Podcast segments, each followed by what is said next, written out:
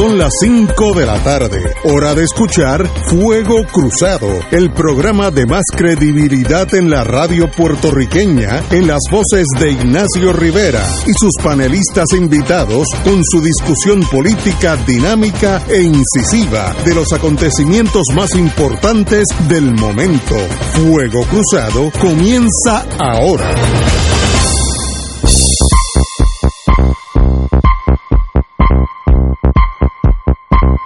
In the US of A. Así que estamos, empiezo con eso para subirle la presión arterial a doña Wilma Reverón, que está en la línea.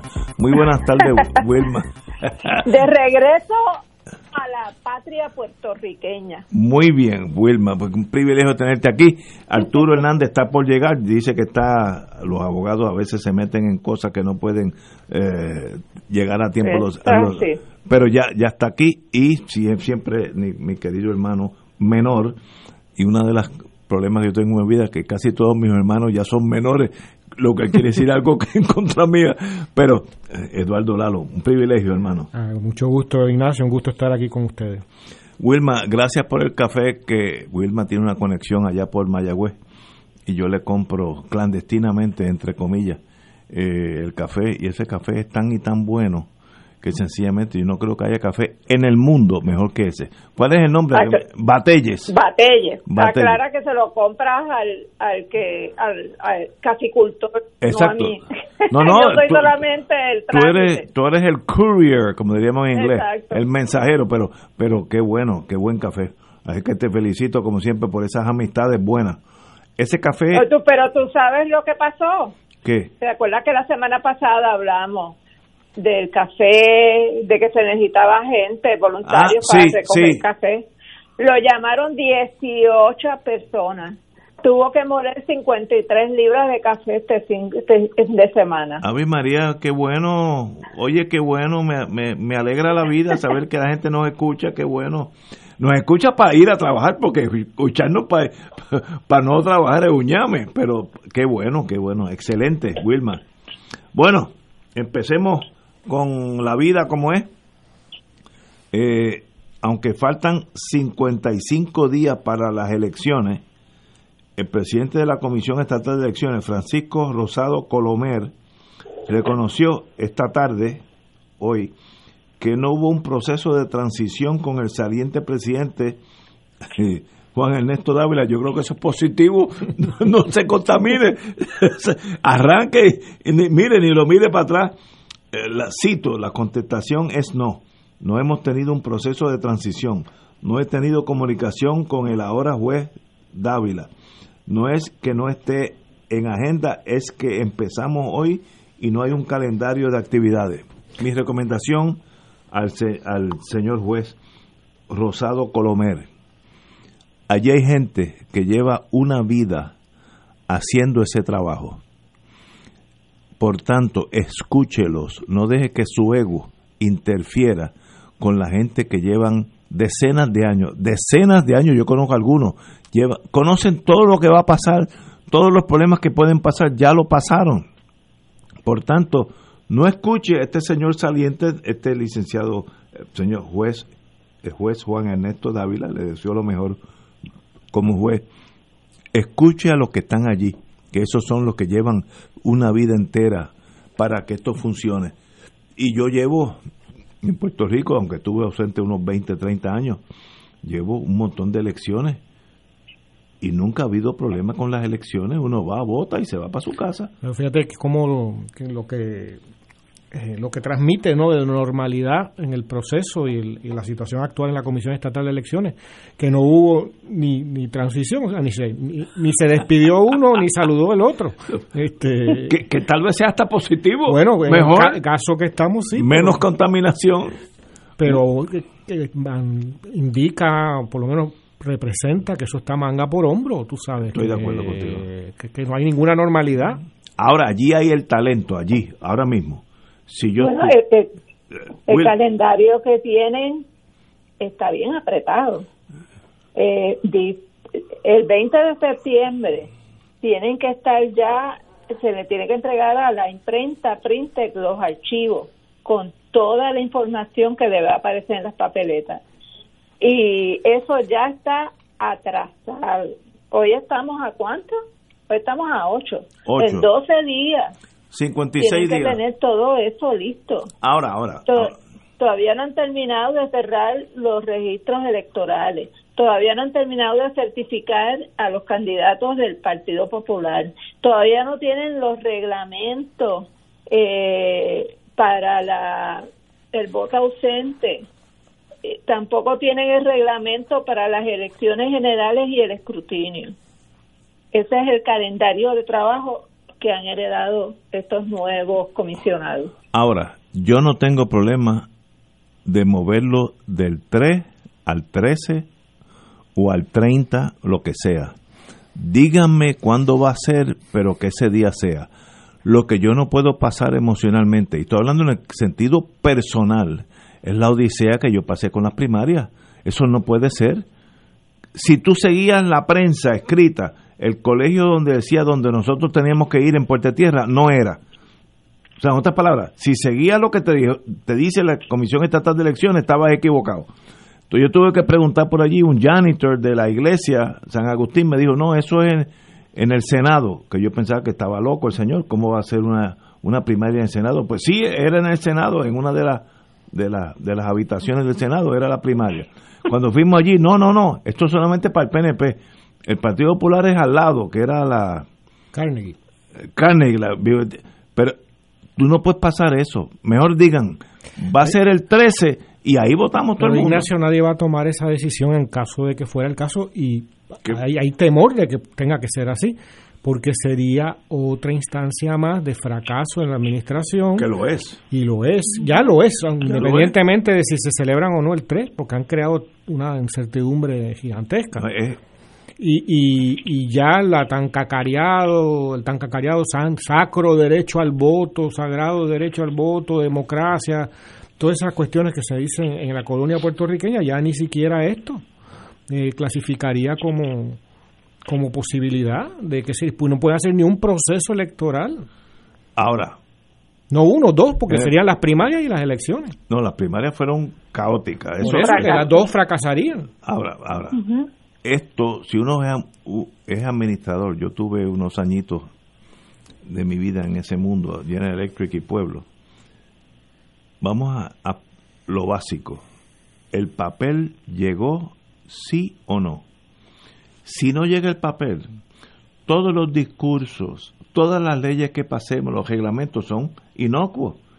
El pa- si no llega el papel, no hay elecciones. Pero, pero aquí te tengo que explicar quizás algo. Ese es el paso uno. No, ese no es el paso uno. El paso anterior al paso uno es ver quién te va a vender el papel, quién va a ser el intermediario del papel, quién se va a lucrar Ah, llevando que- esto. Tú estás diciendo que puede haber un tumbolo. Claro. Ah, bendito. No me digan eso que me decepciona. ¿Quién va, va a se- llevarse el contrato de llevar los, las papeletas en camiones a los No, pero colegios? ese es el paso tres. El- si no hay papel, no hay elecciones. Por y tanto, tienen 12 días. ¿Tú sabes quién es el dueño de la imprenta? Tengo entendido, uno de los dueños. yo no sé, no sé. Un hermano de Luis Fortuño. Pero es competente, sí o no. Es Bueno, no yo- parece. es competente en tener un contrato de Oye, exclusividad con el gobierno. Si ustedes siguen así, voy a salir, voy a salir de aquí totalmente deprimido. Así que no sigan los dos, tú y Wilma. Pero mira, me, pero ca- mira. me van a da- daño con permanente. Nos faltan ciento, 111 minutos de programa nada más. Ignacio, con todos los escollos que tú te enfrentaste el día de las primarias, ¿tú no crees que te estaban mandando un mensaje divino? Ignacio, corrige tu rumbo. Esto no, va- no vale la pena. Pero es que rumbo no tenía que ver con la desorganización. Mira, si hubiera tenido el, el rumbo correcto o incorrecto, el caos era total. Eso no puede pasar, porque recuérdate que las primarias es un grupito chiquito de electores. En las elecciones va a ir sobre un millón de electores. O sea, que te da tranquilidad que haya que sea más complicado. No, no, yo, yo espero que este maestro, ¿cómo se llama este señor juez? Eh, Rosado Colomer, se asesore con los que ya han hecho eso mil veces. Doy un ejemplo cínico, pero si a mí, yo nunca he volado, lo más que he volado, un volantín, como decían en, en adjunta a, lo- a la chiringa, un volantín. Si a mí me nombran presidente de la Iberia Yo puedo correr la Iberia porque soy sencillamente inteligente. Llamo los mejores pilotos y los mejores mecánicos de la Iberia. Bueno, señores, ¿cómo es que se coge esto? Díganme ustedes. Pues mira, ah, vamos a hacer el plan 1, el plan 2 y el plan 3. Pero lo que le tomó a esos pilotos 40, 50 años de experiencia, yo lo cojo en, en una reunión. Pero si yo digo, como aparentemente era el, anterior presidente de la Comisión Estatal de Elecciones, yo no quiero hablar con ustedes, esta es la nueva generación, yo lo sé todo, entonces tú chocas con la pared. Exactamente. Con, el, con, la pared del morro, y, el morro es más, más duro que yo. Por tanto, escuche a los que saben y allí hay mucha gente de los tres partidos, porque los tres partidos llevado, llevan allí 30 años. Ignacio, la, la nueva reforma, la nueva ley electoral fue diseñada justamente para que el presidente de la comisión no tenga que hacer eso. Pero, pero que, que, lo controle casi todos los procesos en nombre del partido que del que sea. o sea que pero la, pero la probabilidad de que se haga lo que con tú con, con lógica estás proponiendo no parece ser mucha porque hasta el mismo Pierluisi, eh, a la hora de, como no renunciaba el anterior, ¿no? se vio como presidente del Partido Nuevo Progresista diciendo cosas contradictorias en cuestiones de días. Decía una cosa ahora y al día siguiente decía otra. Y, y, lo que se ve es el deseo de controlar el Partido Nuevo Progresista con su, su aparatichi, ¿no? El proceso, con su gente. Tienen puestos copado todo y copada la Comisión Estatal de Elecciones. En caso de caos, la posibilidad de, de un proceso eh, eh, dañado, un proceso dudoso o francamente de fraudulento es muy grande. Pero no ayuda a nadie. Bueno, ni al que gane. El, el asunto aquí es ganar. Parece ser ganar, como sea. Bueno, pues entonces el problema soy yo.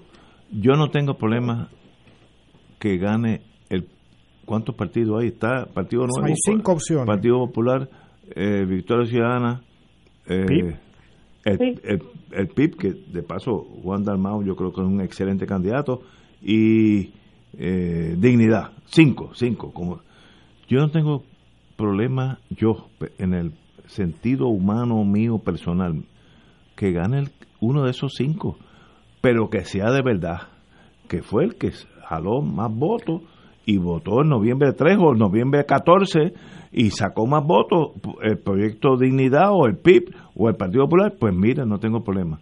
Ese es el sistema nuestro. Pero Ignacio, ese es tu deseo. Esa es mi, mi ambición. Y, estipulemos Que, que esa es tu ambición.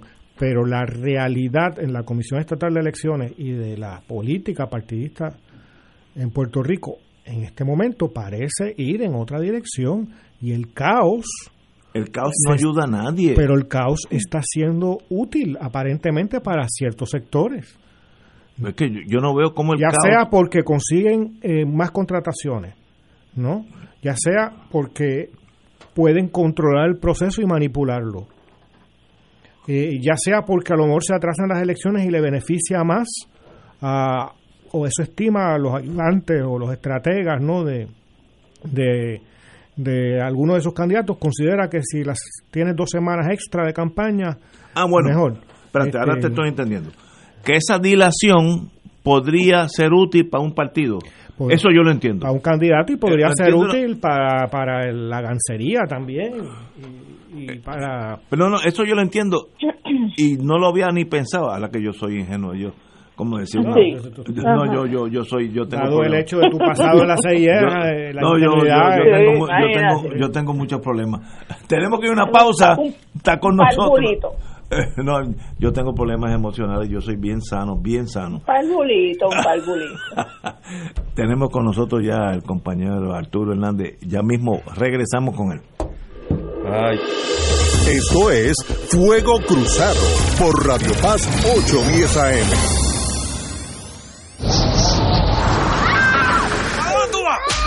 Un desastre puede afectar más que tus bienes, puede afectar tu vida. Asuntos sobre la custodia de los hijos y violencia doméstica son algunos de los problemas legales que se agravan tras un desastre. Es vital proteger tus documentos importantes como certificados de nacimiento, custodia y órdenes de protección, entre otros. Manténlos en un lugar seguro y prepárate para ayudarte. Infórmate en servicioslegales.org. Servicios Legales de Puerto Rico te puede ayudar. Fuego Cruzado está contigo en todo Puerto Rico. AESA, la pequeña gigante, te invita a sintonizar su espacio radial AESA Informa todos los jueves a las 4 y 30 pm. Se estará ofreciendo información relevante a los pensionados y jubilados de Puerto Rico. Te esperamos a AESA Imparable, auspiciado por MMM Alianza. Todos los jueves Radio Paz y la Administración del Seguro Social te ofrecen un espacio informativo para orientarte y aclarar tus dudas sobre los derechos, requisitos y obligaciones para poder disfrutar de sus beneficios. Plantea tus preguntas por el 787-300-4982 y conoce antes que nadie los detalles concernientes a cambios y nuevas regulaciones, escuchando todo sobre Seguro Social con Víctor Rodríguez los jueves de 2 a 3 de la tarde por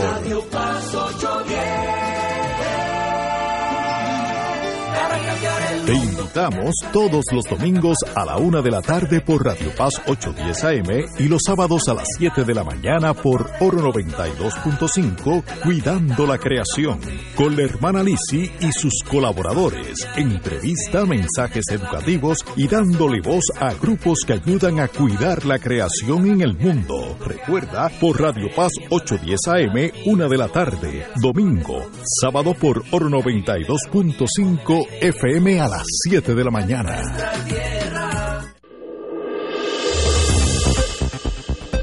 Y ahora continúa Fuego Cruzado.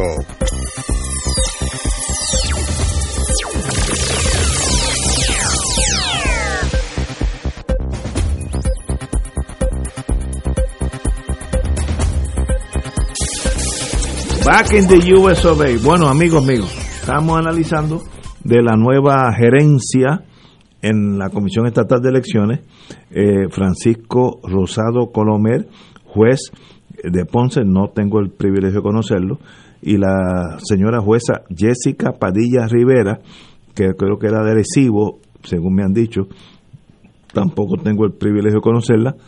En la juventud, eh, sido lo mejor, hagan su trabajo. Y mi consejo, empezando el programa, es escuchen los que están allí, no importa el partido que sea, porque eso llevan allí años y ya cometieron todos los errores que ustedes pueden cometer. Así que aprovechense del talento que está allí ya disponible a ustedes. Arturo. Bueno, muy buenas tardes. Primero que nada, tanto a, a a Wilma, a ti, al camarada en el estudio y a toda la audiencia. Es, primeramente, mis excusas por haber llegado unos minutos tarde. Asuntos de trabajo se complicaron y, me hicieron llegar unos minutos tarde. No obstante, ante el punto que estás tocando de la Comisión Estatal de Elecciones y su nuevo regente o presidente realmente, yo creo que abre un espacio de la manera y forma en que los comisionados electorales han trabajado con el asunto. Eh, yo creo que lo más importante de todo es que probablemente esté abriéndose un espacio o retomándose un espacio que pudo haber estado eh, funcionando años atrás y previo a la deforma electoral promovida por este Rivera Chats y el PNP. Es decir, hemos visto cómo ha funcionado. Al principio no encajaba la cosa porque un tanto hubo una jugarreta en términos del Partido Nuevo Progresista y su comisionado electoral allí, cuando en la primera reunión o conclave con los demás eh, delegados de los partidos, pues trajo un solo nombre. Mire, eso no es así. Usted tiene que traer un listado para escoger, discutir los pros, los contras, las cualidades, las virtudes, los defectos, la experiencia, etcétera, de estos candidatos, para entonces llegar a un consenso, para escoger a alguien que pueda mostrar la, capacidad o las cualidades para poder trabajar en equipo con diversidad de opiniones, que evidentemente van a haber decisiones que puedan tocarle al presidente, que puedan estar en desacuerdo con alguno que otro de los funcionarios, ¿verdad? De los representantes de los partidos, pero eso siempre ha existido, eso siempre ha sido así. Y como producto de esas disidencias o de esas diferencias puede incluso llegarse a procesar, a procesar los asuntos a nivel de los tribunales, ¿verdad? Y hemos visto la página de la historia está llena de estos asuntos y de estos casos radicados en corte en decisiones que ha tomado el presidente de la comisión y que afectan, de acuerdo a la óptica de algún eh, comisionado electoral, los derechos de sus electores o de los electores, sobre todo bajo el prisma de esa institución política. Pero aquí lo importante, como yo decía, para mí, a mi modo de ver, es que se retome el poderse sentar al diálogo en la mesa, el poder llegar a consensos. Eso es importantísimo cuando hemos tenido en los pasados meses el fracaso absoluto, estrepitoso, de precisamente todo lo contrario, de decisiones unilaterales, inconsultas, que llevaron a la primera página de nuestra historia en que un evento electoral, en este caso primarista, primarista de los dos partidos principales que se han alternado el poder en el país, tuvo que ser suspendido ese evento electoral para ser continuado una semana después. O sea, aquí hemos llegado al fracaso de la gestión administrativa del aparato electoral y esto da una esperanza de que pueda retomarse ese consenso esa capacidad de diálogo, esa capacidad de trabajo en equipo y sobre todo velando que aunque el sistema nuestro y la ley electoral desde sus principios, incluso con sus enmiendas históricas, no es ningún manto de virtudes, porque si, si algo perpetúa el sistema electoral en el país, es el poder de los partidos principales y exceptúa a las minorías como premio aleatorio, como un premio de consolación, tienen la ley de minorías, dependiendo del número de votos que se saque y quién saque más votos, etcétera. Hay una fórmula para entonces que entre uno que otro representante o legislador como o por la ley de minoría, pero realmente no es no es un cántaro de virtudes esa ley electoral en favor de las minorías en el país y de un de, la constitución de un gobierno totalmente democrático con diversidad de ideologías y de posturas diferentes. Por eso es que es importante que a pesar de que esa herramienta es tan defectuosa, podamos a emprender una campaña como lo han emprendido los jóvenes, a, falta de pan galleta, como dicen en el campo, eh, para instar a los electores, tanto los más de edad como los que menos edad tengan, para que se inscriban y voten con la campaña de sácala para que los saques. Porque si podemos tener la capacidad de llenar gente, llevar gente a gobernar, sobre todo en el aparato legislativo, pudiéramos llegar al punto que podamos enmendar en un futuro esta, este aparato electoral que tanto oprime realmente a las minorías del país. Wilma. Pues mira, vamos a empezar por cómo se escogen los presidentes y el presidente alterno. Pues vemos que bajo el código electoral le da una amplísima discreción al partido en el poder y que las dos personas que se escogieron, tanto el presidente como el presidente alterno, vienen de esa misma ideología política. El juez Francisco Rosado Colomé es un nombramiento de Luis Fortuño y juramento en el 2011 y la jueza Jessica Padilla Rivera, que es la presidenta alterna, es un nombramiento de Ricardo Rosselló Nevares y juró en el cargo en el 2019. O sea que la experiencia de esta joven juez es limitadísima. En un momento en que tenemos una situación tan grave como la que ha sucedido en la Comisión Estatal de Elecciones, yo no estoy satisfecha con estos nombramientos sé que tuvieron que llegar unos consensos porque no les quedaba más alternativas. Hay un pecado original en todo esto que tiene que ver con la selección y nombramiento de los jueces, que sigue siendo un asunto de afinidad política partida, partidaria, donde los, los, partidos en el poder se despachan haciendo estos nombramientos de entre sus correligionarios y, y, y, ya sabemos que ahora en diciembre viene la nueva zafra de los últimos nombramientos que puede hacer eh, la gobernadora. Ella lo que hace es obviamente que los propone y el Senado tiene que pasar evaluación sobre esos nombramientos, pero es muy raro que un gobernador o una gobernadora mm que nomine a alguien que ya no tenga casi asegurado el visto bueno del Senado.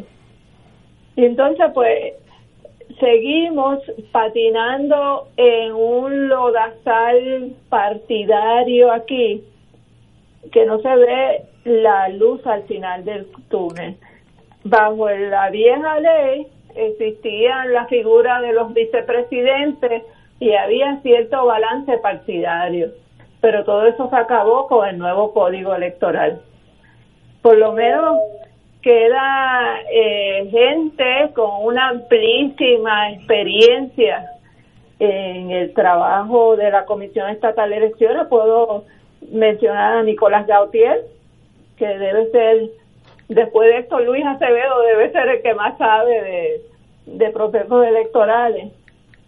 Pero pero no hay el balance en la comisión para garantizar que las decisiones sean verdaderamente el resultado de un consenso, sino que un poco se ven los comisionados contra la espada y la pared en situaciones como esta, que tienen que escoger entre unas personas que van a ser afín al partido en el poder y ese va a terminar siendo el, el criterio principal para que esas personas se ganen ese, ese puesto.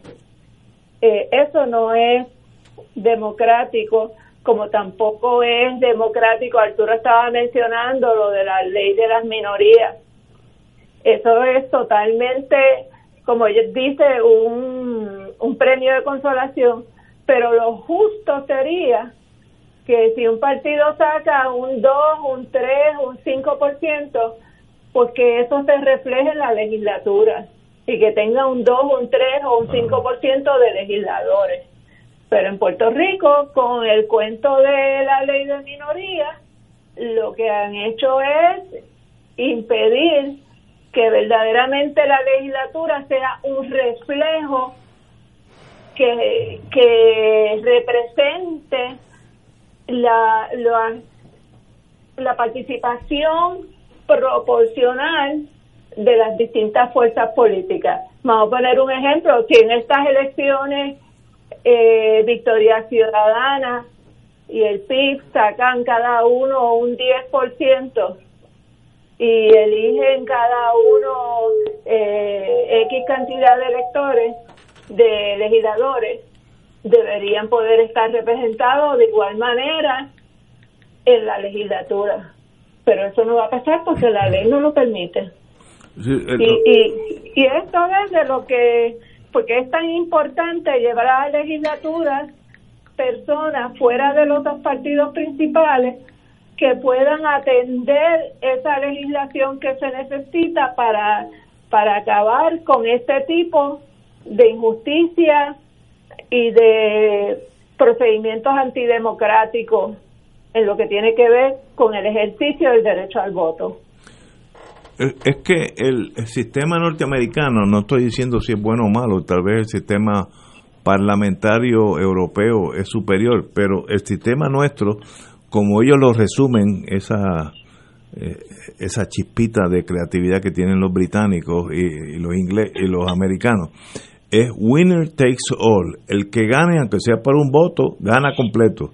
Eh, no creo que sea justo, pero este es el sistema nuestro y estoy seguro que no lo vamos a cambiar por muchos, muchos años. Así que eh, eh, lo que su señoría, Wilma, está indicando es un sistema que sería muy superior al nuestro, que es para mí el sistema europeo, el parlamentario, que si un partido saca 2%, puede tener 2% de representatividad. Pero eso no existe en el sistema norteamericano. Como dicen ellos, winner takes all. El que gana se lo lleva todo, arranca hasta la silla. Eh, yo creo que también hay que tomar en cuenta algo, porque se habla de esta reforma electoral, esta nueva ley electoral que, que se inventó el, la legislatura del PNP eh, a comienzos de este año, evidentemente para impactar el proceso eleccionario. Cierto. ¿no? Para eso fue, no estaban pensando en el futuro de las próximas generaciones, ¿no? Estaban pensando en, en, ver cómo se controla aún más el proceso electoral para tratar de ganarlo y hacerlo que, y gobernar siguiendo eh, el modelo que tú arguyes, Ignacio, pero que en la ciencia política tiene un término técnico que es banquete total. Eh, no, es, un, dicho técnico, pero un dicho real. Sí, que el que gana se lo lleva todo. Banquete, el gobierno como banquete total. Y hay que pensar que la Comisión Estatal de Elecciones y las elecciones, no solo ahora, han sido parte de ese concepto del banquete total. A veces yo escucho, incluso en este mismo programa, a otros panelistas que hablan del pasado de la Comisión Estatal de Elecciones como si fuera, qué sé yo, este una visión idílica tipo, qué sé yo, de, la democracia ateniense, con la misma con el mismo idilio falsificador histórico con que se acercan a, Grecia, ¿no? Mucha gente, de que, estaba lejísimo de ser un ideal, ¿no? Eh, bajo ningún concepto. Pues pensar la, el proceso eleccionario en Puerto Rico a partir de, de vamos a decir, de, de Lela, ¿no? de que se tiene el derecho de votar por un gobernador. Ya nada más habría que pensar que por más de medio siglo no hubo ese derecho, por cerca de medio siglo no hubo ese derecho, ¿no? Y que estamos en, un, en una situación colonial en donde el voto tiene eh, un valor muy relativo, muy disminuido y que por lo tanto no es un proceso en ese sentido democrático. Entonces, que, que se elogiara o que funcionara la mecánica de los procesos eleccionarios como aparentemente alguna vez funcionó, pero también eso es cuestionable porque todo el folclore que hay de que si no hay funcionarios de partido, los otros dos se dividían los votos de los de los de uno para ti, uno para mí. estamos hablando de un mundo fundamentalmente corrupto desde sus inicios. Y, y en ese mismo en ese mismo espíritu de por parte de los partidos políticos, los dos partidos políticos que han gobernado, el bipartidismo, ¿no? Eh, han tenido la Comisión Estatal de Elecciones como un objetivo de su control la ley, la última reforma electoral es como muchas cosas que hace el PNP, ¿no? En el concepto de ese banquete total, ¿no? De eh, agenciarse el control de una manera burda eh, y problemática porque genera más problemas como se ha visto recientemente en las primarias y ahora en las elecciones llega a incapacitar la institución, ¿no? Pero está dentro de la misma política desde Muñoz para acá de controlar los votos, ¿no? De controlar cómo se cuentan los votos, controlar el proceso, o sea que no hay que rasgarse las vestiduras como que mira lo que hizo, esto es parte de un continuo, un, en unos momentos una cosa más o menos funcional, pero dentro de un estado colonial en donde el voto es débil, ¿no? Y, y en donde, como sabemos, cuántos plebiscitos se han hecho, eso no vale el papel eh, en, el que se ha hecho. No hay ninguna no hay ninguna necesidad de que se convierta en ley como pasaría en cualquier sociedad del mundo en donde eh, eh, el voto tuviera un valor verdaderamente democrático. Yo, yo creo que lo que plantea, incluso digo, y lo que todos conocemos, ¿verdad? De nuestra realidad política e histórica, Como único es comparable este ejercicio hasta cierto punto fraudulento, que yo me da con llamarle fraudulento, de lo que es el voto y la elección popular en Puerto Rico, es comparable solamente con un juguete de entretenimiento en una dictadura del coloniaje. Porque como único tú puedes comparar el coloniaje, es con una dictadura donde se ejerce un derecho al voto un, tanto disfrazado, ultrajado, manipulado, atropellado, eh, vilipendiado. Realmente hay lugares donde el voto se ejerce como un pantalleo. Y de la única forma que tú puedes comparar la limitación real que tiene, no tan solo el ejercicio del voto en Puerto Rico, sino las estructuras, precisamente por las estructuras que tiene, es con, con la dictadura colonial, porque no tiene alcance alguno. Ciertamente lo que apunta Lalo, la historia, no los rumores, la realidad de que partido político o candidato a puesto electivo que no tenga representantes electorales en los colegios son votos que nunca le van a contar. A Alexandra Lugaro y a Manuel Sidre que le den gracias en la nota de la página de la historia los votos que sacaron al conteo electrónico de las papeletas. Eso ayuda muchísimo. Porque es que si no las hubiera habido, no salen. Manolo, bueno, la referencia yo siempre doy es la elección anterior a la del 16, la del 12. En la noche de las elecciones, la compañera María de Lourdes Santiago era candidata al Senado por acumulación y esa noche no entraba al Senado. Luego de solicitar el recuento, entró como segunda.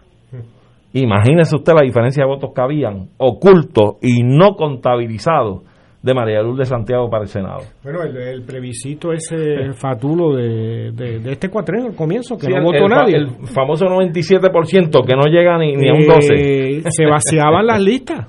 Se probó que se vaciaban listas en el colegio. Este, que, que de pronto aparecían 70 votos. Eh, papeletas en un sitio, cosas así. Eh, o sea que no, este elogio de este proceso cultural, la historia electoral democrática, el, eso no existe, perdonen, eso no existe. En una colonia eso no existe. Lo que pasa es que si no se quiere ver la colonia y se quiere todavía creer en ese sueño de, de, la, de la realidad única y la fórmula única y todo eso, pues podemos seguir creyendo en Caperucita Roja, ¿no? Tú sabes, pero no tenemos que imponernos a las demás personas las creencias, ¿no? En, algo que no existe. Una de las cosas que tal vez el problema soy yo y no, no el mundo. Si yo estuviera contando votos para el Partido Nuevo, Partido Independentista, Partido Popular, el que tú quieras, y Lúgaro o Sidre sacan en mi colegio 25 votos, tú puedes estar seguro que yo los cuento. Y en el reporte que va a la comisión, van 25 votos. Pues a ti no te va a emplear en el partido. Tal vez. Tan sencillo como eso. Porque eso no, es lo que se supone que se haga. Que hay que hacerlo así. Porque si no, todo es una farsa entonces. Pues que lo es. No, Tú sabes que la familia te exige que tú actúes de alguna forma que sea consona con sus intereses. No, no, no. Si yo soy oficial de colegio, el que votó por Trucutú cuenta por Ignacio, pero es que los funcionarios de colegio son para pasarse todas esas horas allí en un día de elecciones, ¿no? Tienen que ser gente que tiene un interés creado. o sea, que estás ahí porque te ofrecieron un trabajo si gana y tú vas a defender el voto de tu partido hasta lo último. Y si te puede y le puedes añadir algunos votos y quitárselos a otros esa es tu función. Y se entiende así popularmente este, no se entiende desde la decencia, porque aquí el bipartidismo no ha, no ha fomentado nunca la decencia. Pero es que, es que, en, su, en su propia en su propio origen no, no pero es que eso. a la larga destruye el bipartidismo. Bueno, estamos en el proceso. Vamos en ese un, virus, un virus que va a matar a ese, animal. Eh, eh, el concepto. si son justos, duran para siempre. El concepto de Aristóteles, ¿no? Banquetus totalus, ¿no? Eh, que impera desde la antigüedad, pues el que aquí se practica. es que eso es no ser democrático. Pues que no lo somos. Realmente no lo sí, en, todo caso es la mecánica. la mecánica. como el boxeador buscando aire, el problema es la, digo, lo que se mantenía era la mecánica de las elecciones. En otras sociedades es más burdo, que de pronto aparece, qué sé yo, una turba con palo y se lleva las urnas. Hombre, que tenemos historia de eso que también ha ocurrido en décadas anteriores. Pero eh, aquí eh, no no es un proceso limpio y nunca lo ha sido. Esto mismo ahora de que, no se hagan las no se, que no se hagan las inscripciones a los nuevos votantes o que se hagan lo más no es la comisión estatal de elecciones es la es la, es la comisión disuadora de electores. ¿no? Su propósito parece ser que no haya electores que, no. Que no se inscriban. Pues saben que huele a derrota. Saben que huele a derrota. Pero es que yo, entonces, como digo, vuelvo y repito, el problema soy yo. Yo no tengo problema que vote, que se inscriba todo el mundo y que vote todo el mundo se cuenten todos los votos y gana el que saca más votos. Pero los, es una ecuación tan sencilla. Los dos contendores, contendores no probables a, a, ganar las elecciones tienen problemas de eso porque su propósito es ganar las elecciones para el banquetus totalus. ¿no? Y, y, y, y, ese es el objetivo. y, si, y si conviene a uno de ellos que las elecciones se retrasen dos semanas, porque tienen dos semanas más de, de campaña, tú puedes estar seguro que van a estar arrastrando los pies en la Comisión Estatal de Elecciones para que no se dé. Le van a dañar la, el arte o la van a cambiar a última hora el arte a la papeleta o no, algo harán, ¿no?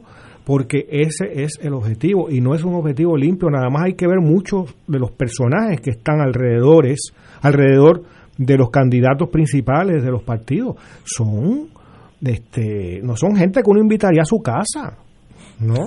Este... Wilma, tú tienes la palabra. Wilma. Pues mira, hay que estar claro primero que nosotros vivimos dentro de una corona de que por sí ya es una estructura antidemocrática. Y dentro de esa estructura antidemocrática que es una colonia, pues tenemos este pequeño espacio de ejercer un derecho al voto cada cuatro años, pero todos los topos están cargados, porque entre el, el control del bipartidismo, la falta de información, de preparación a los electores para que puedan hacer un voto informado. Eh, el, el saboteo como el que están haciendo ahora mismo de disuadir la inscripción. sabemos que en el Puerto Rico de hoy solamente cuatro de cada 10 electores hábiles ejercen el derecho al voto. Eso está estadísticamente comprobado. Y entonces ese universo de personas que podrían estar votando y que simple y sencillamente ni les interesa o simple y sencillamente tiraron la toalla con el, el proceso electoral en Puerto Rico y con el gobierno de Puerto Rico, es, es una, es una cantidad enorme de ciudadanos que no están ejerciendo ese derecho y que están ahí para que los partidos emergentes puedan trabajar hacia reclutar, eh, activar a ese, esos sectores. Pero ¿qué pasa? Los partidos emergentes tienen muy poco control por no decir ninguno, de lo que pasa en la Comisión Estatal de Elecciones. Y entonces hemos visto cómo la comisión se ha encargado de verdaderamente hacer difícil que la gente se inscriba. Aquí, por ejemplo, yo recuerdo cuando propusieron, eh, yo creo que estaba Ricky yo todavía de gobernador, que cuando se fuera a sacar la licencia de conducir, automáticamente los jóvenes varones de 18 años o más quedarán inscritos para el servicio militar. Si pueden hacer eso para el servicio militar, que por suerte no se hizo. Imagínate tú, ¿por qué no pueden hacer eso para ejercer el derecho al voto? Tú sacas tu licencia y a la misma vez quedas inscrito como elector. Y entonces sí, puedes votar con la licencia, porque están las dos cosas integradas. Y, y ya hay sitios donde eso es así, creo que inclusive en el mismo Estados Unidos. No, en Estados Unidos es así por muchos estados. Este, y entonces aquí, que nos encanta copiarnos de Estados Unidos, siempre nos copiamos lo malo, pero lo bueno no. Eso que, que amplía eh, las opciones del ejercicio democrático para el ciudadano eh, común y corriente, pues esa no, esa no la hemos traído a Puerto Rico. Y entonces, pues, eh, eh, es como la agonía, la agonía que se sigue alargando, eh, como dice Bertolt Brecht fue el que dijo, lo que no se acaba de morir y lo nuevo que no acaba de surgir. Y entonces en esta etapa que estamos en Puerto Rico en este momento y es doloroso y es angustioso. tenemos aquí una pausa, seguimos con este tema ya que tengo varias preguntas para todos ustedes que si yo fuera inteligente hubiera faltado hoy, pero pero como no, no lo soy estoy aquí. Vamos a una pausa amigos. Esto es Fuego Cruzado por Radio Paz 810 AM. Si estás harto de tanta corrupción, de tanta mentira, del inversionismo político, si estás cansado de rojos y azules, azules y rojos, si estuviste con tu corazón, con tus oraciones, con tu coraje en el verano del 19, si estás creyendo que tener un gran país es posible, te lo digo, tú estás con Victoria Ciudadana. Este noviembre, la victoria es de todos y todas. Anuncio pagado por el Comité de Gastos Independientes de SPT, no autorizado por el candidato aspirante o partido alguno. Fuego Cruzado está contigo en todo Puerto Rico. En Oro 92.5 FM, Radio Paz 810 y el Canal 13 estamos trabajando a tono con la emergencia que en estos momentos está viviendo Puerto Rico. Estamos ofreciendo nuestros servicios al máximo con el personal disponible según nos permitan las circunstancias. Si tiene un mensaje para ofrecer a sus asociados, clientes o personal, solo tiene que llamar al 787-349-7949, 787-552-0825 y nuestros empleados le comunican al personal de ventas para atender su necesidad. A nuestros clientes estén en comunicación con su ejecutivo o ejecutiva de ventas que continúan ofreciendo sus servicios como de costumbre. Recuerden los teléfonos 787-349-7949 y 787-552-0825. Cómprame un sistema solar y escúchame aquí en Radio Paz. Todos los viernes a las 4 y 30 de la tarde te espero para que me cuentes tus inquietudes acerca de placas solares con baterías. Comunícate conmigo, soy Luis Enrique al 787-536-7938 de Solar Store. Cómprame un sistema solar.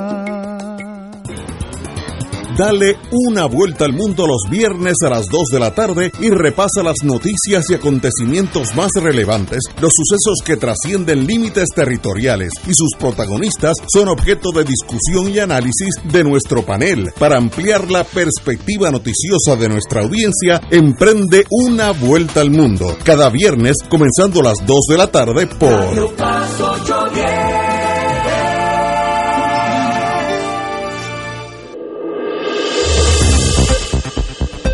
Y ahora continúa Fuego Cruzado.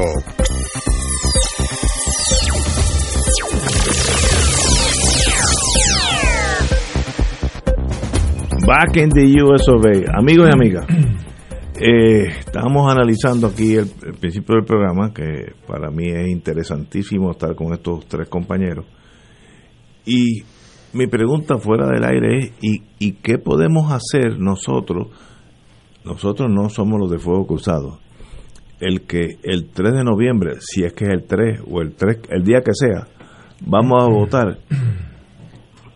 ¿cómo podemos mejorar el sistema que nos va a gobernar los próximos 20 años? Del 20 al 24 va a venir una nueva generación, del 21 hasta el 24, perdón, una nueva generación de políticos, del partido que sea, para mí eso es irrelevante, y nos va a gobernar la vida. Pero, ¿qué podemos nosotros, el pueblo, hacer el 3 de noviembre por, mejorar ese equipo que nos va a gobernar vida y hacienda por los próximos cuatro años? Yo de verdad no veo solución, no veo no, veo escapatoria. Esto es como un túnel sin salida que uno, hasta que no choque con el final, uno piensa que está que está lo más bien. Pues yo, no, no, no, claro. Eh, no, hablábamos fuera del aire, justamente ahora, de eso. El asunto, me parece, como yo lo formularía, es que no. ¿Qué solución? Era la pregunta. Es que la pregunta ¿Qué yo puedo hacer? La pregunta no es yo puertorriqueño no es justa porque no podemos dar una solución. Eso no se crea así de, de una. Lo que pasa es que hay algo que hay que debilitar para que haya el vislumbre o una solución. Y lo que hay que debilitar es el bipartidismo que ha creado su propia ilusión de, de servicio y de funcionamiento y la colonia y todo ese tipo de cosas. En la medida en que se debilite lo que ha dominado por ya 80 años. Y como yo digo con mucho sarcasmo, esto es nuestra revolución bolchevique, ¿no? Tomando en cuenta que el final del periodo soviético fue atroz, ¿no? Chernobyl, eh, un desastre en todo sentido. Pues ese nosotros tenemos el ELA en su, en su periodo terminal, ¿no? El bipartidismo terminal, ¿no? Está en una etapa final que puede durar muchísimo, porque las agonías pueden durar. Eh, ¿Y qué tú vislumbras que vendrá? Lo que habría que, no sabemos, no estamos en esa etapa. la etapa es debilitar Partido Nuevo y Partido Popular y cualquier mitología semejante que lo quiera sustituir. En la medida que se vea la realidad de que estamos en una colonia, que la ELA no existe, estadidad no es practicable, hay que entonces hacer una concertación de ver qué hacemos con esta sociedad. Y obviamente ya está el camino hecho. Todos los países van hacia la descolonización y entonces a un proceso correcto de transición de esta situación hacia un proceso en donde todo el mundo puede participar. Lo que pasa es que hay que reorientarse más allá de la, de la locura esta de estatus político que solo existe en Puerto Rico y que hace un sinónimo de un partido político con una opción política. Un partido político que no tiene nada que ver con una opción que para colmo no existe o que es inaccesible. Tiene gente matándose, literalmente. La gente se ha matado a, a golpe porque si es estadista y el otro está olivista o independentista, ¿cuántos independentistas se han atracado? no a lo largo de la historia. Un montón. Por eso, por, por algo que, eh, que, no es lo que está en juego, lo que habría es que ser una concertación entre esas Es más, hay gente que está en el PNP, digamos, y que es liberal y no tendría ningún problema en estar en un partido eh, mucho más liberal. Y hay, pues, como tú muchas veces dices, hay populares que son súper conservadores eh, y, neoliberales, etcétera, etcétera, pues estaría en un partido neoliberal. En ese sentido, por eso hace más sentido el PNP en cierta forma, porque real, si tú le quitas la, toda la mentira ideológica ¿no? y todo el, disfraz ideológico eh, y toda esta cuestión de la estabilidad es la derecha. Es básicamente la derecha. Tú lo reciclas y lo pones en un país donde no hay en la cuestión de estatus. Y la, dictadura. Jennifer González es republicana en Estados Unidos. No es que todos los PNP son republicanos, pero hay muchos más que, que de, otro, de, de otras de otras intenciones políticas, o sea, de otras tendencias políticas. Mira, mientras tanto, Ignacio, y perdóname, te voy a dar la opinión mía dentro dentro de esta situación existente eh, es un bipartidismo muy enraizado eh, depende mucho del corazón de rollo cada uno de estos partidos. Que son gigantescos. son gigantescos. Cada vez más pequeños. 175 mil menos en el PNP en esta primera. Pero entonces vamos a hacer un ejercicio imaginario. Vamos a hacer un ejercicio imaginario. Vamos a suponer que en estas elecciones que hay una participación de alrededor de cinco partidos en total, los dos tradicionales y tres realidad más. hay tres, pero sí. Hay tres, está bueno, está el PIB que históricamente que es un siempre ha partido estado. de verdad. Sí, de, de, de verdura, de verdad. Y hay dos formaciones nuevas. Imaginémonos pues que cada una de las dos formaciones nuevas introdujeran como resultado de estas elecciones varios representantes y senadores en la legislatura.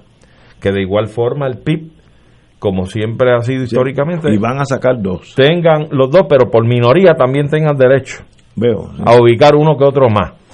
Entonces, imaginémonos pues que en la legislatura tuviéramos un eh, colorido álbum de diferencias, eh, de formaciones ideológicas o políticas, o de estructuras político-partidistas allí. Y entonces de los dos partidos principales va a haber uno con mayoría y otro con minoría. Pero supongamos que de los partidos principales el que saque minoría junto con las otras minorías llega a un punto que le haga una fuerza demasiado grande a esa mayoría oficial. Yo creo que es el espinazo, con, el espinazo que hay que atacar al bipartidismo en la legislatura. Porque en la medida en que tú tengas allí legisladores que no respondan a los dichosos y famosos caucus de partidos, que son las camisas de fuerza de esos partidos, para poder cumplir con sus eh, requisitos programáticos y las alegadas promesas que cumplen las que les da la gana y las que no, no las cumplen desfachatadamente, pues yo creo que hace falta esa diversidad en la legislatura. ¿Cómo se logra con estas estructuras? Sencillamente con un cruce en las elecciones, cruzando el voto de un lado para el otro y buscando candidatos a la mejor conveniencia e interés del elector, que sea fuera de las estructuras de los tradicionales partidos políticos, de los dos principales tradicionales. Ahí es que está el detalle, porque a falta de lo que yo he propulsado, igual que lo mencionó ahorita eh, la compañera Wilma Reverón, justamente, democráticamente, ciertamente debería haber una representación legislativa en Cámara y Senado proporcional al porciento que los partidos obtengan El de sistema votos. europeo. Sí, porque El es que es- es- eso es lo más democrático, eso es lo más Pero justo. eso no existe en Puerto Rico. No, nuestro sistema no lo da, precisamente por eso es que no es democrático, esa es la crítica que tenemos, ¿verdad? Así es que, siendo eso así, yo creo que la única forma es cruzar votos. Eh, si usted, por ejemplo, eh, vota bajo una estructura, usted prefiere votar por el PIB, garantice el voto de nuestros candidatos a la legislatura. Si hubiese algún espacio, y eso hay que analizarlo y estudiarlo, para votar, además, por algún otro candidato a Senado y Cámara, pues entonces piense que lo va a hacer, pero no por los de las estructuras oficiales de siempre, del PNP o el PPD. Busque otras, otros candidatos. Así es que yo creo que por ahí es que debe picar la bola para empezar a hacer algún tipo de esfuerzo dirigido de una forma eficaz a hacer tambalear de verdad el bipartidismo y que realmente empiece la cosa a tomar forma. Esto es de urgencia, es de urgencia. Tenemos que ir a una pausa, regresamos con Wilma Reverón. Fuego Cruzado está contigo en todo Puerto Rico.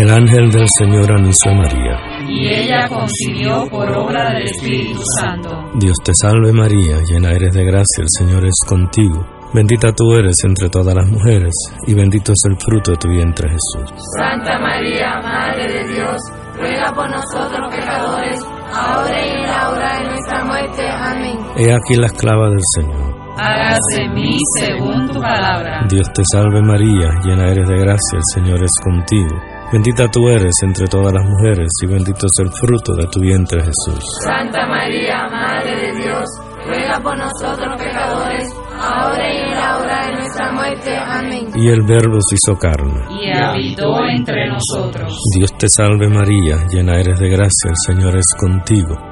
Bendita tú eres entre todas las mujeres, y bendito es el fruto de tu vientre Jesús. Santa María, Madre de Dios, ruega por nosotros Ruega por nosotros, Santa Madre de Dios. Para que seamos dignos de alcanzar las promesas de nuestro Señor Jesucristo. Oremos.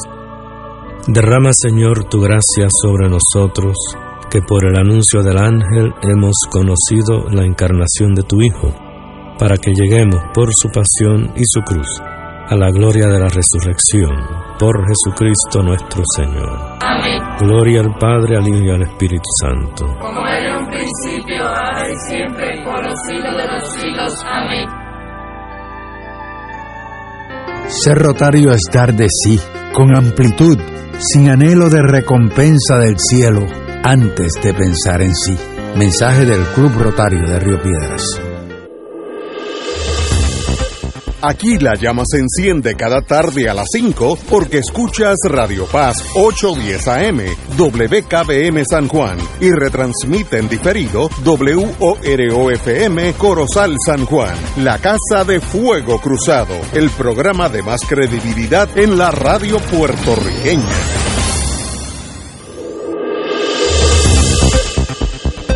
Y ahora continúa Fuego Cruzado.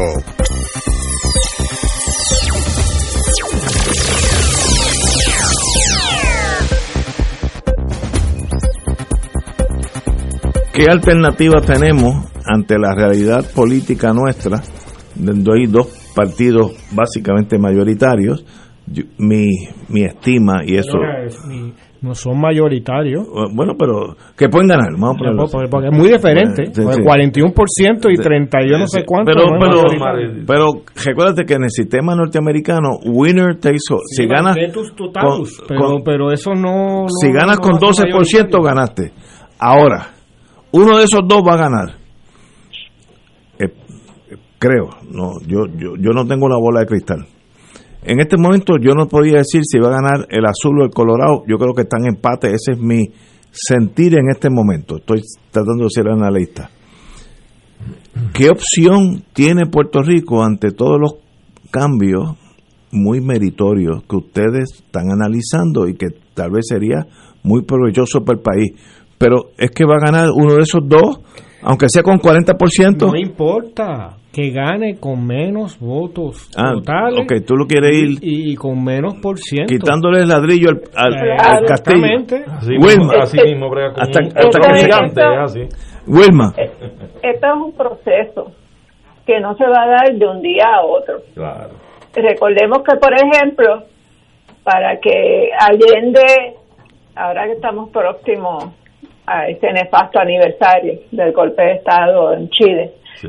eh, para que Allende accediera a la presidencia por la unidad popular, le tomó tres carreras por la presidencia.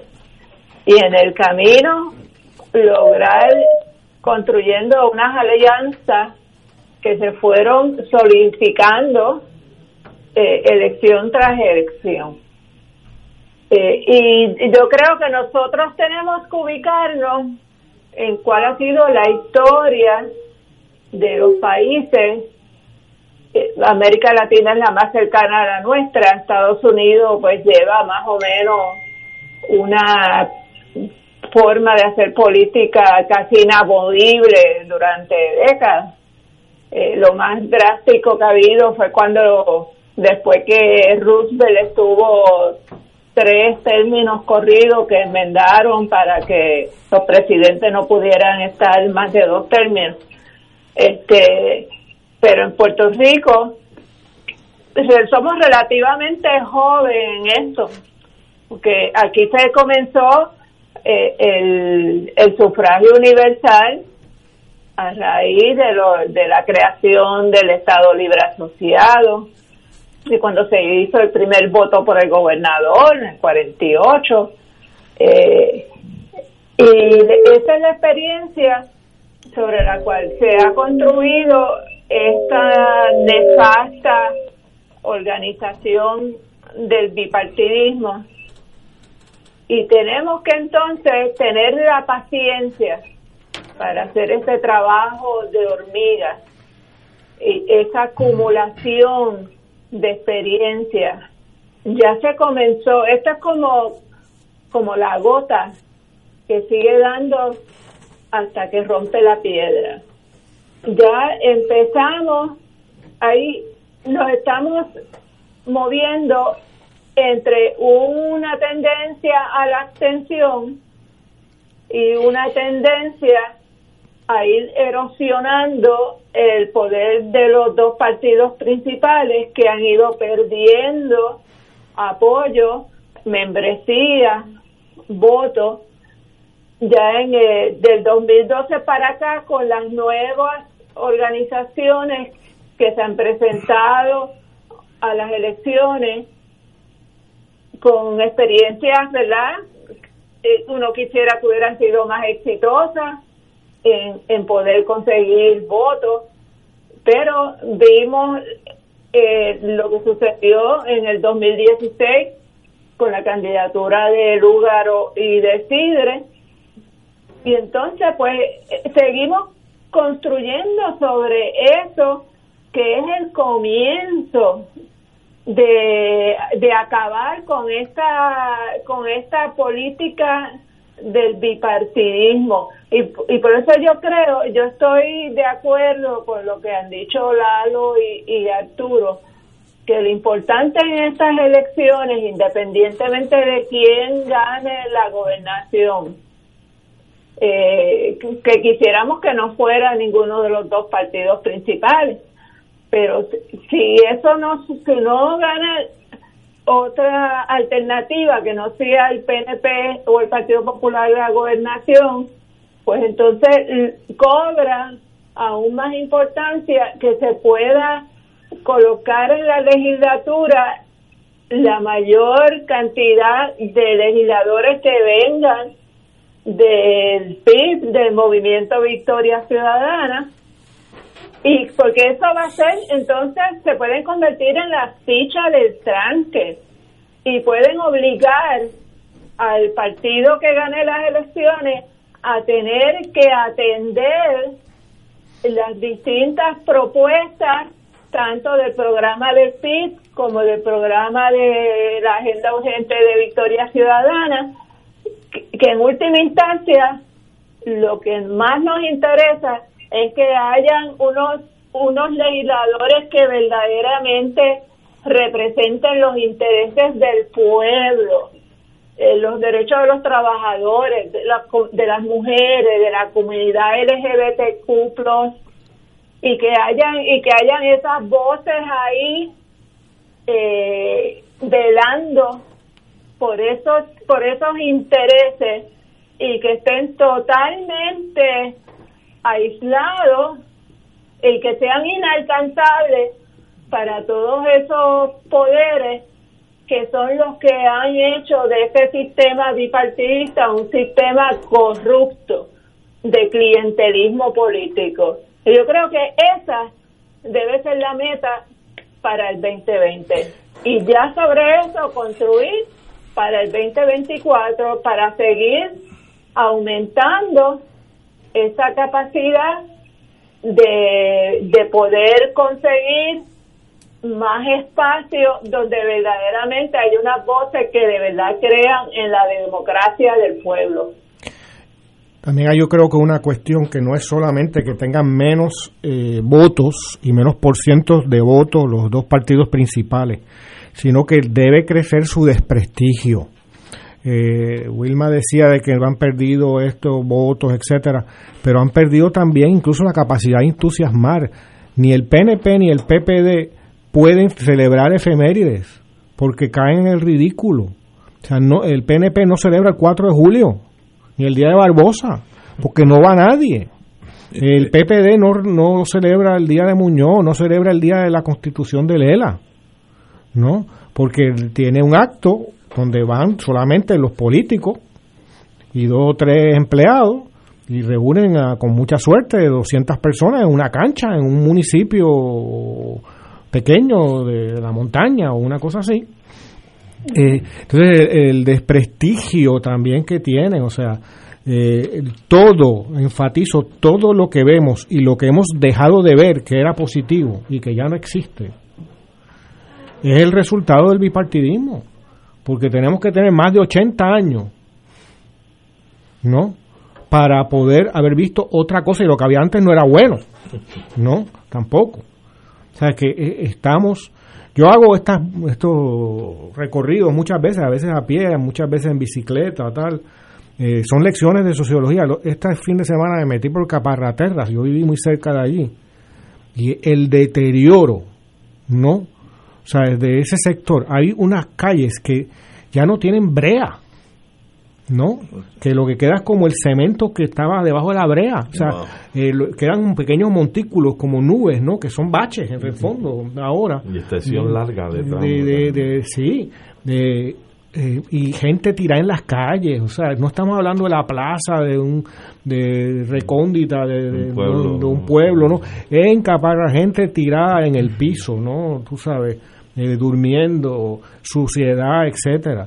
Y eso es el resultado del bipartidismo. No, esa es la obra del bipartidismo, porque no otra no había nadie más en el turno al bate. No ¿no? ha habido más. Na- nadie tiró un tiro libre que no fuera el PPD o el, o el PNP. Entonces, eh, Pero- eh, eh, eh, es parte de ese fracaso. Pero- y lo y lo para terminar también son procesos que toman tiempo. Eh, Salvador Allende que mencionaba Wilma eh, em, tenía tenía mucho sentido del humor y él decía que su epitafio iba a decir ¿no? en su tumba, aquí yace Salvador Allende, futuro presidente de Chile. Eh, y pues tú sabes, no, no, se, no se puede esperar tener la solución mágica.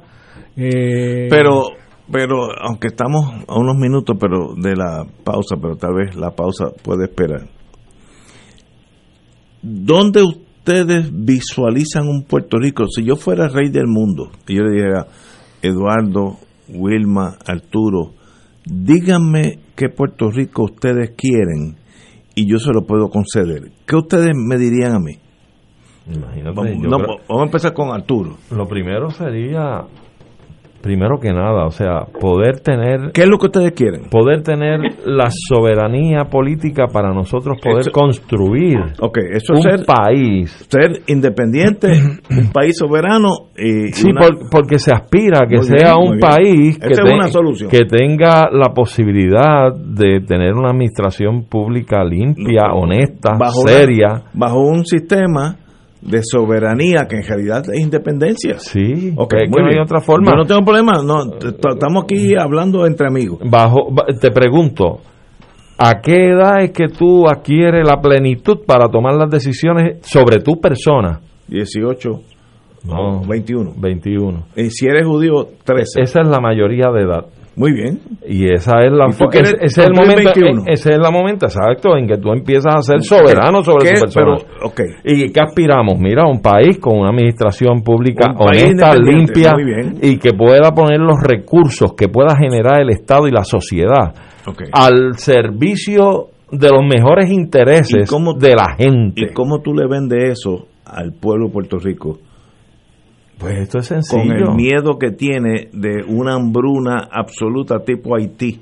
Que eso está en la inconsciencia pero, de todos pero- nosotros. pero es que te equivocas no, una no, vez no, más. no, no, la hambruna, el miedo a la independencia está ahí. No, no, pero es que, es que Si no- es- si es por los miedos dentro de la colonia y, y, y pegado a la teta de los americanos, estamos pasando mil vicisitudes. Mira las descripciones que hace Lalo de lo que ha visto en Caparra, Muy bien. que te puedo hacer muchas más pero- del país. pero- pero, óyeme, La hambruna llegó hace llegó hace rato. tiempo. No digan eso que me Si no cosa. tenemos un sistema de electricidad Pero- fiable, frágil, débil, Eh, se mira, cae. Mira, Ignacio, Ok, algo pero- bien básico. Lalo. Y, y voy a citar a... ¿Qué, qué, Pero- qué es lo que ustedes visualizan? Mira, es algo más básico, más básico. No te pierdas por los miedos y la cosa y tal. Fernando Pico, el historiador, Sí, lo sé quién. Eh, una vez estaba en una reunión eh, donde estaban hablando así, de pronto una conversación que hubiera podido ser como esta. Y, eh, y era una crítica, digamos, a, a la utopía y que la utopía. No, no, no estamos hablando de la utopía como conseguir aquí el Estado perfecto ni nada de eso. Exacto. Eso Pero, pero, pero de pronto Pico interviene. Era un tipo muy tímido, que rara vez hablaba en público. Y de pronto interviene y con mucha, con mucha vehemencia comienza a desarrollar más o menos esto que les voy a reproducir. Dice, ¿qué es la utopía? La utopía es que un preso estudie en la cárcel. Y eso es lo que tenemos que conseguir como país. Que podamos tener la creatividad y la intención y que la gente de buena, voluntad pueda ejercer esa creatividad y su trabajo y que lo se le permita. Para hacer eso, lleva que un preso estudie en la cárcel, hay que hacer lo imposible, porque tenemos un sistema que está hecho para que ese preso se, esté en la cárcel, porque es una cárcel privatizada, porque alguien se lleva un montón de dinero por mantener ese preso ahí, cuesta a lo mejor, como, como ocurre, un año en una cárcel vale más que mandar a un estudiante a Harvard a estudiar.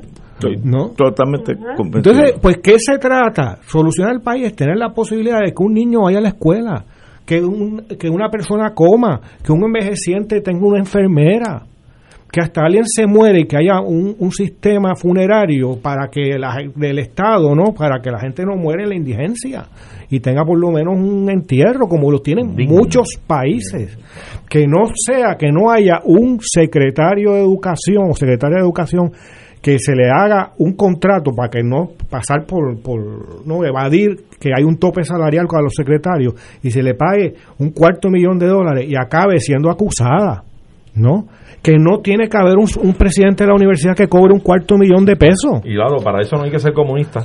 Y nada tiene que ver con Nada eso. tiene que ver con el comunismo. Mira, y para que quede eh, para que quede claro, o sea, yo tengo muchísimas críticas a todo a, a sociedades como la venezolana o la cubana, la que, la que tal.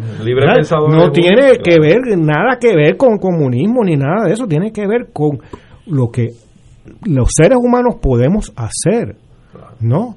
Y es poder hacer algo para mejorar la vida de los demás. Eso no es la situación de Puerto Rico hoy. Todo es un impedimento, todo es un obstáculo porque está diseñado para beneficiar a unos pocos. Y ese poco es el bipartidismo. Y la gente que domina eso. ¿no? Por lo tanto, si yo quiero llevarle, por poner el ejemplo de Pico, que hacer que un, un, un preso estudie en una cárcel y por lo tanto se transforme y un día cuando salga pues tenga la oportunidad de hacer otra cosa, me van a decir no, porque lo mejor es que se quede en la cárcel lo más posible porque le damos servicio. Si yo quiero ir a enseñar a un muchacho de escuela, no que enseñarle bien una escuela no dice no ponlo en educación especial porque hay un, programa federal y así guisa el porteador y así guisa el que se inventa una compañía de tutoría no y el muchacho está en último lugar o la muchacha no importa que aprenda o se mejore o lo que fuera es lo que podemos sacar. O sea nosotros somos la carne que le se describiendo un proceso, y no tengo problema con tu descripción, absolutamente corrupto, desplomado ante su incapacidad. y eso es el. Puerto Rico del bipartidismo en esta etapa Ok, pero entonces, muy bien, vamos a estipular eso, en arguendo, como dicen los abogados. Para fines de documentación, estipulamos eso. ¿Cuál es el próximo paso? ¿Cuál es? debilitar debilitar al bipartidismo ¿Para, ¿Para qué? para ocupar su lugar Eventualmente.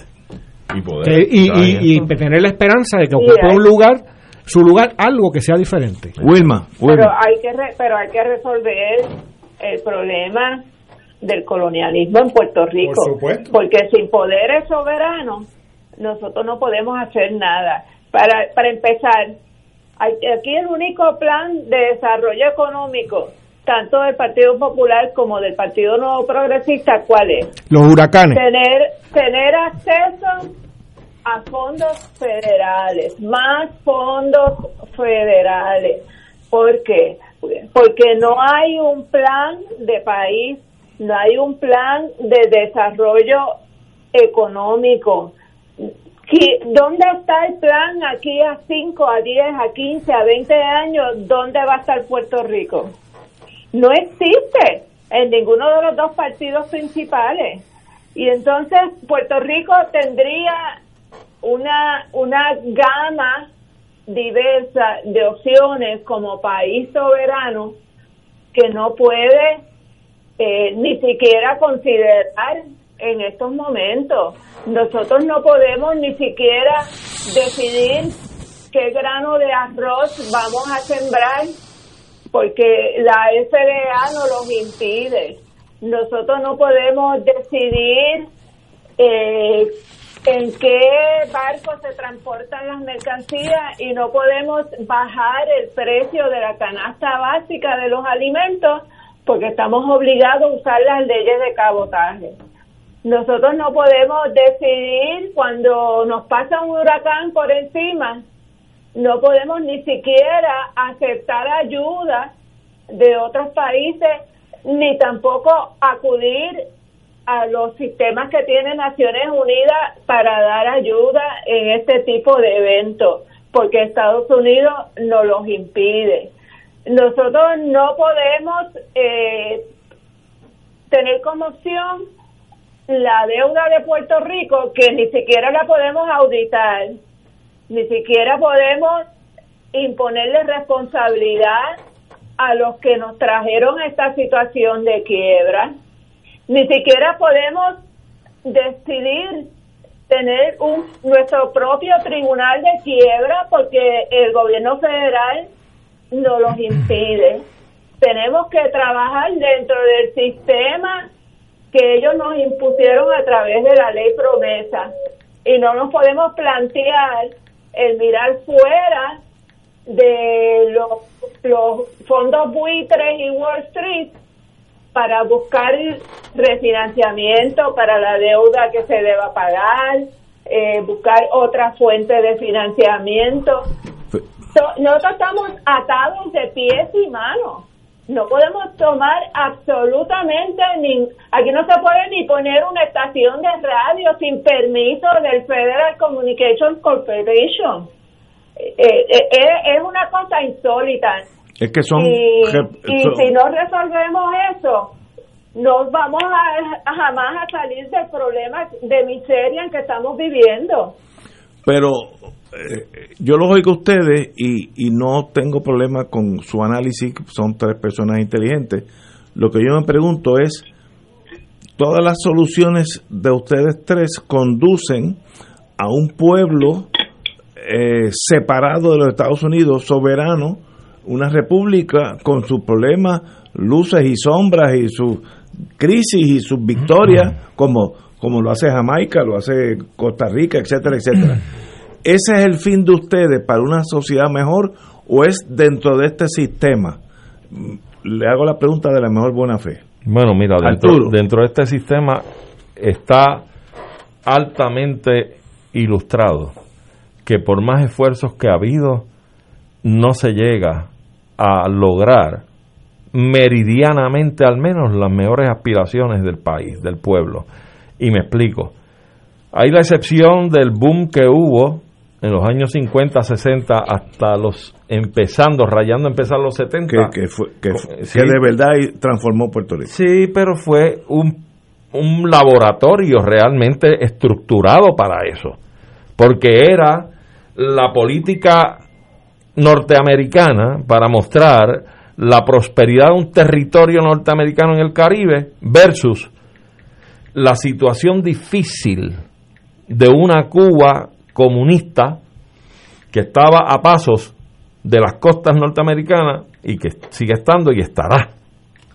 Eh, gracias a Cuba tiene un vecino terrible, pero bueno, ahí tienes, y tú sabes que la política norteamericana se, se, enfrascó, se enfrascó en eso. que eran unos años difíciles. Pues claro, entonces quería demostrar y montó, y montó muy bien la vitrinita en, Puerto Rico, con manos a la obra, eh, toda aquella industrialización extrema que, que hubo en Puerto Rico y todas las exenciones que permitieron y viabilizaron toda esa estructura económica a base del propio Código de Rentas Internas de Estados Unidos y que hemos visto lo más reciente en la historia moderna es eh, como con las 936 aquí hubo un boom también farmacéutico y multinacional y fue eliminado claro y sabemos la historia verdad de, de, los acólitos que son proanexionistas y que entendían que eso iba en contra de sus aspiraciones de convertir a Puerto Rico en un estado.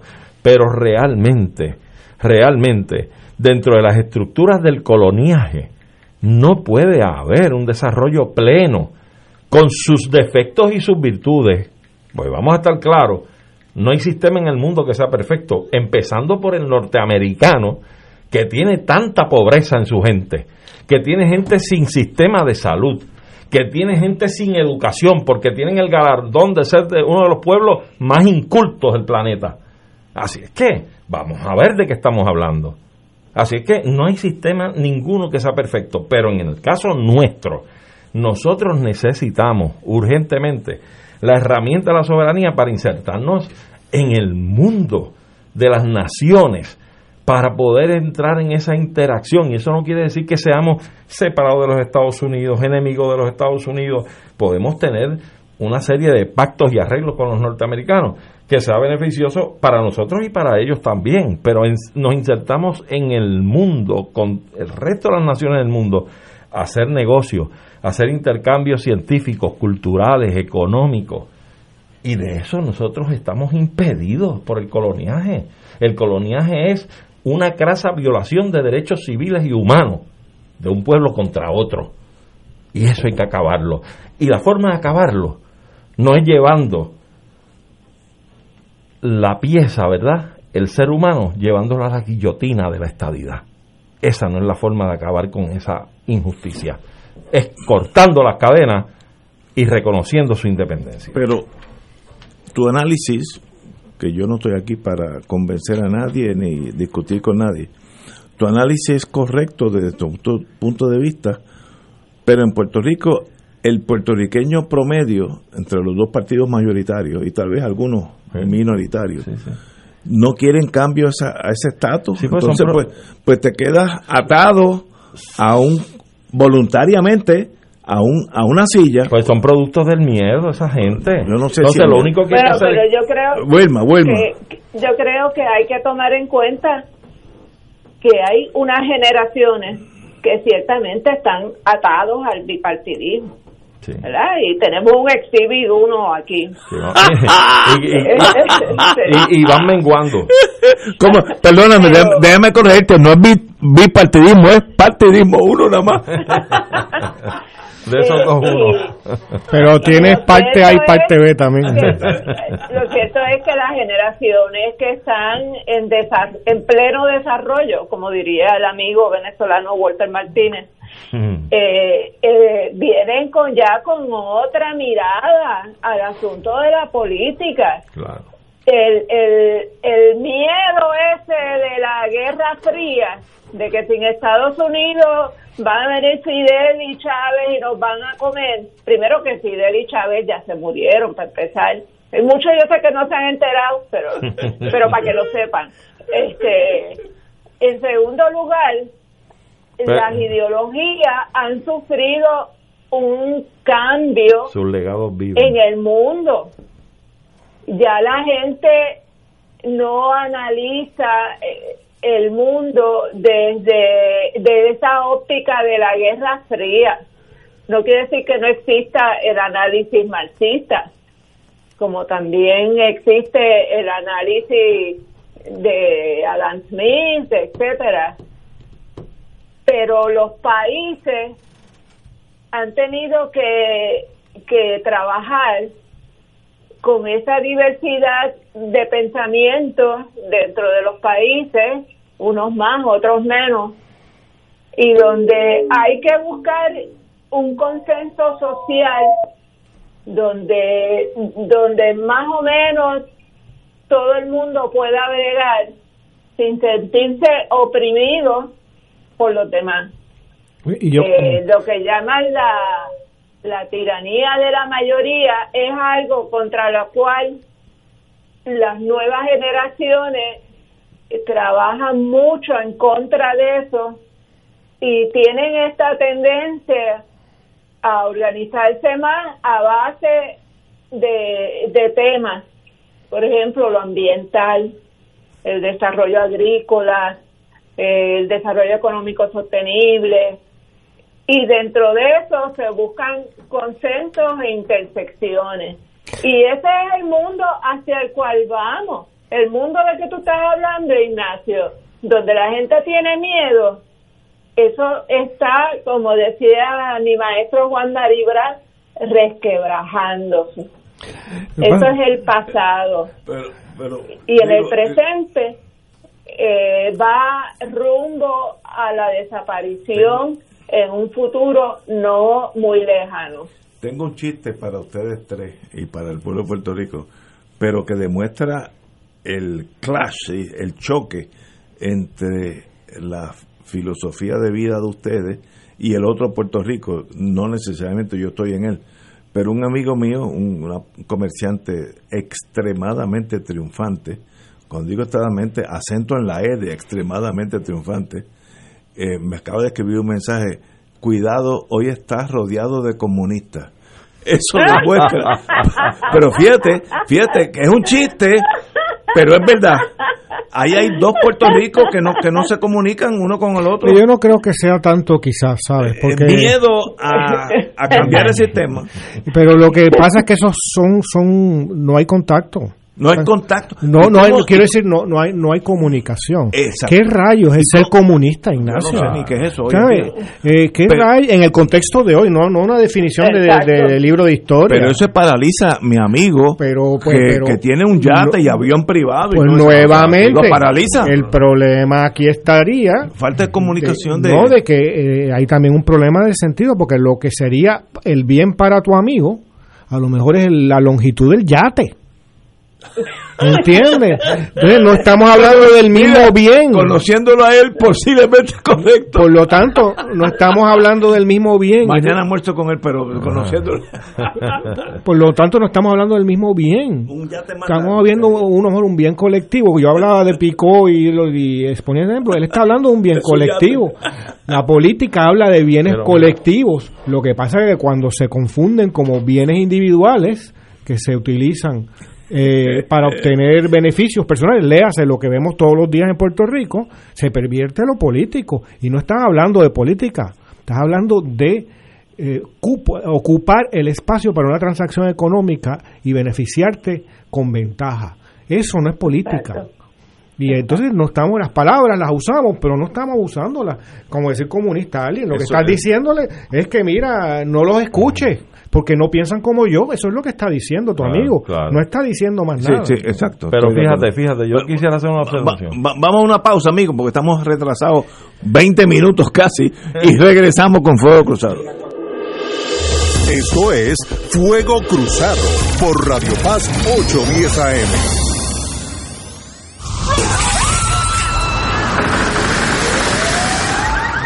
Un huracán puede destruir más que tu propiedad, puede destruir tu vida. Estrés financiero, daños a vivienda propia o alquilada son algunos de los problemas legales que se agravan tras un desastre. Es vital proteger tus documentos importantes, como título de propiedad, contrato de alquiler o hipoteca, entre otros. Manténlos en un lugar seguro y prepárate para ayudarte. Infórmate en servicioslegales.org.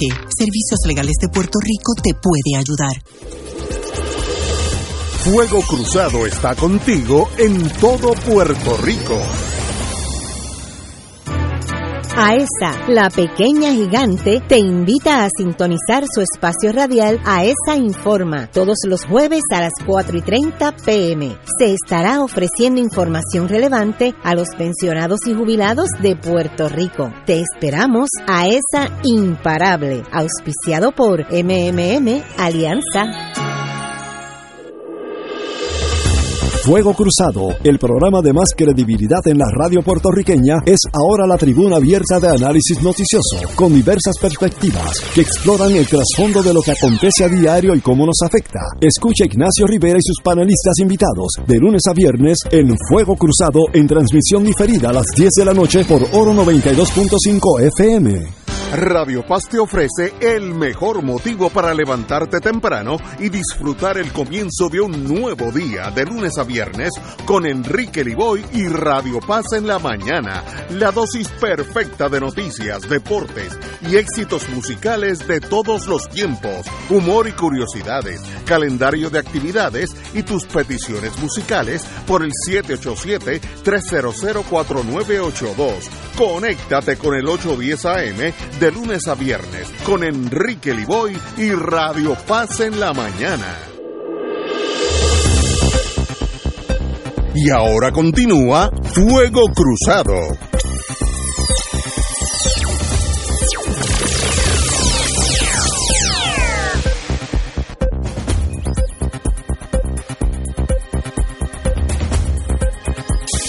Señoras y señores, tenemos un nuevo podcast Aquellos que están en el mundo electrónico, pues tenemos un podcast que yo eh, invito a todos los amigos de Fuego Cruzado a oírlo. Eh, compañero Lalo, diga usted. Bueno, pues tengo el placer de anunciar e invitar a los oyentes a que eh, tengan la curiosidad y la iniciativa de acercarse a un podcast que se inauguró ayer con su primer eh, capítulo. Se titula Palabra Libre, se llama Palabra Libre y el lema del podcast eh, va muy de acuerdo a este programa, más allá del bipartidismo. Eh, y estamos en el, en el programa, eh, bueno, alguien muy conocido en Fuego Cruzado, Hermano nuestro. Néstor Duprey y, y este servidor. Eh, la idea es que tengamos invitados también, o sea, que, que habrá eh, un espacio de conversación, que eso es lo que pretende ser, eh, no solo entre Néstor y yo, sino también con otras personas. Y lo que queremos es tener un espacio para pensar el país y analizar su realidad desde una mirada eh, que no es la que impera en la mayor parte de los medios de comunicación que, que, crean un país irreal, ¿no? En la mayor parte de los medios de comunicación y de los analistas y todo eso se piensa un país donde el 98% de la población eh, es PNP o popular, eh, le tiene terror al independentismo, ¿no? Y a, a la soberanía y todo, todo eso que mencionábamos hace unos minutos, y eso no es real, ¿no? Vota, eh, está votando el 55% de los elegibles, ¿no? Que están inscritos. Eh, y, y el propósito es tratar de ver la complejidad de nuestra realidad eh, no desde eh, desde esas posiciones bipartidistas es decir, tratar de vivir ya hasta cierto punto en un futuro en donde no tengamos eh, esas limitaciones que nos imponen esos dos partidos ¿Cuándo sale? Lo- sale todos los lunes lo pueden lo pueden ya a cualquier hora ¿Cómo escuchar. llego a él? Está ya en Spotify, eh, por Puerto Libre, ¿no? Podcast. Eh, y en, también en, el, en el- la plataforma de Apple ya está. Estará en cuestión de, de creo que 24 horas o así en iTunes y en las otras plataformas en donde eh, se. Bueno, me alegro mucho porque la la intelectualidad y la inteligencia y el la lectura que ustedes dos han, tienen, yo creo que es beneficiosa para Puerto Rico en todos los sentidos, aunque discre- discrepamos, si es que discrepamos en algunas cosas, que en la mayoría no vamos a discrepar en los análisis de ustedes, hay que hay que oírlo y en los lunes Sale eh, los lunes. los- el, eh, el- Podcast. Pero, el, pero puede estar en cualquier momento, escucharlo, el podcast, ¿no? Como es. Sí, sí, en cualquier momento. En cualquier momento se puede escuchar. Qué bueno, me alegro por Hoy, yo- hoy- Vilma. hoy yo tuve la oportunidad de, de escucharlo. Me, me alegré ver que las voces de Néstor y de, y de Lalo están eh, haciendo ese tipo de trabajo de análisis político, porque hace falta también conocer, como dice Néstor, la perspectiva de los que se arrastraron por las cunetas del bipartidismo. este, eh, que ahora que, que ahora están rehabilitados. No, no, no, acuérdate que, que- que como le decía, como le decía yo a Néstor en el, en el programa, que eso es peor que la heroína. O sea, el daño, el daño cerebral que hace el bipartidismo a las neuronas es, es muy serio. Pues Mira, Ignacio, a mí me Pues, gustaría... pues yo, yo, yo soy un paciente peor que usted, de lo que ustedes están describiendo, porque ustedes hablan del bi- bipartidismo. Tú no yo, llegaste ni a Yo no he llegado a eso, yo estoy en el partidismo, que es un grado inferior a eso.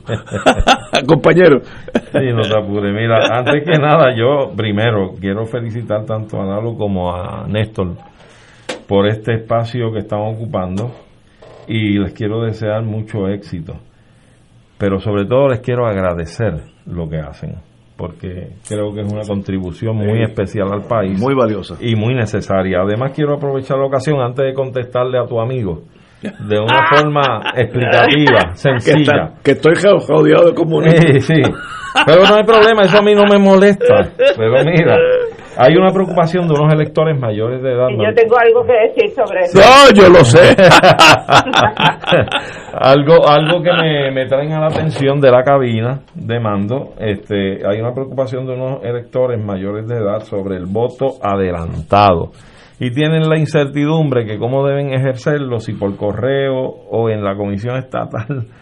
Eh, ciertamente, mire, la fecha límite para ejercerlo es el 14 de este mes. Ya mismo. Ya mismo. Eh, yo les sugiero que ustedes entren a la página de la comisión, ahí se van a, a orientar sobre el reglamento en detalle del voto adelantado. Los que cualifican para, perdón, los que cualifican para ese voto, que hay unas características especiales y usted va a saber si en efecto usted cualifica o no. Y además, eh, usted va a ver los detalles de qué manera se puede ejercer ese voto, que es hasta electrónicamente, por correo, etcétera. Pero si hubiera la oportunidad de usted ir directamente a la comisión, yo le diría a usted que fuera directamente a la comisión, porque enviarlo por correo Y allí se echa a llorar. Sí, porque exacto, allí no es fiable echarlo por correo, pero yo creo que lo mejor es que vaya directamente allí. Ahora, cualquier asuntito, pues yo creo que deben comunicarse a la comisión sobre todo o al comisionado de su partido o a una HIP y, y buscar la orientación más certera y más adecuada. Pero en cuanto a tu amigo, yo quiero hacer una expresión de Que un me- ejemplo. Que me está tratando de ayudar. Él quiere, ¿sabe? Él piensa que yo estoy en peligro. Sí, que está muy, muy, muy en peligro, muy en peligro. Sobre todo con Wilma. pero yo creo pero yo creo que tú teniendo las inquietudes que a veces tú tienes explícale a tu amigo que puede ser que el peligro sea que puedas dar algunos cambios positivos en tu vida Sí, como Eh, eh, como él. bueno el amigo tuyo yo quisiera que él imaginara lo siguiente tal vez con la abundancia que él tiene pues sobrepasa estos detalles verdad pero pienso yo que si este señor igual vive con nosotros en nuestro país y él es de aquí, si él pudiera transitar con su automóvil por unas carreteras extremadamente limpias y en excelentísimas condiciones, si él tuviera la seguridad porque lo ve y lo palpa y lo vive, de que tanto él como su esposa y toda su familia y los vecinos de él, como las personas que viven en otras latitudes con menos privilegios o abundancia, pero que puedan ir, en, y más en estos tiempos de pandemia, que todos pudieran tener el acceso al hospital,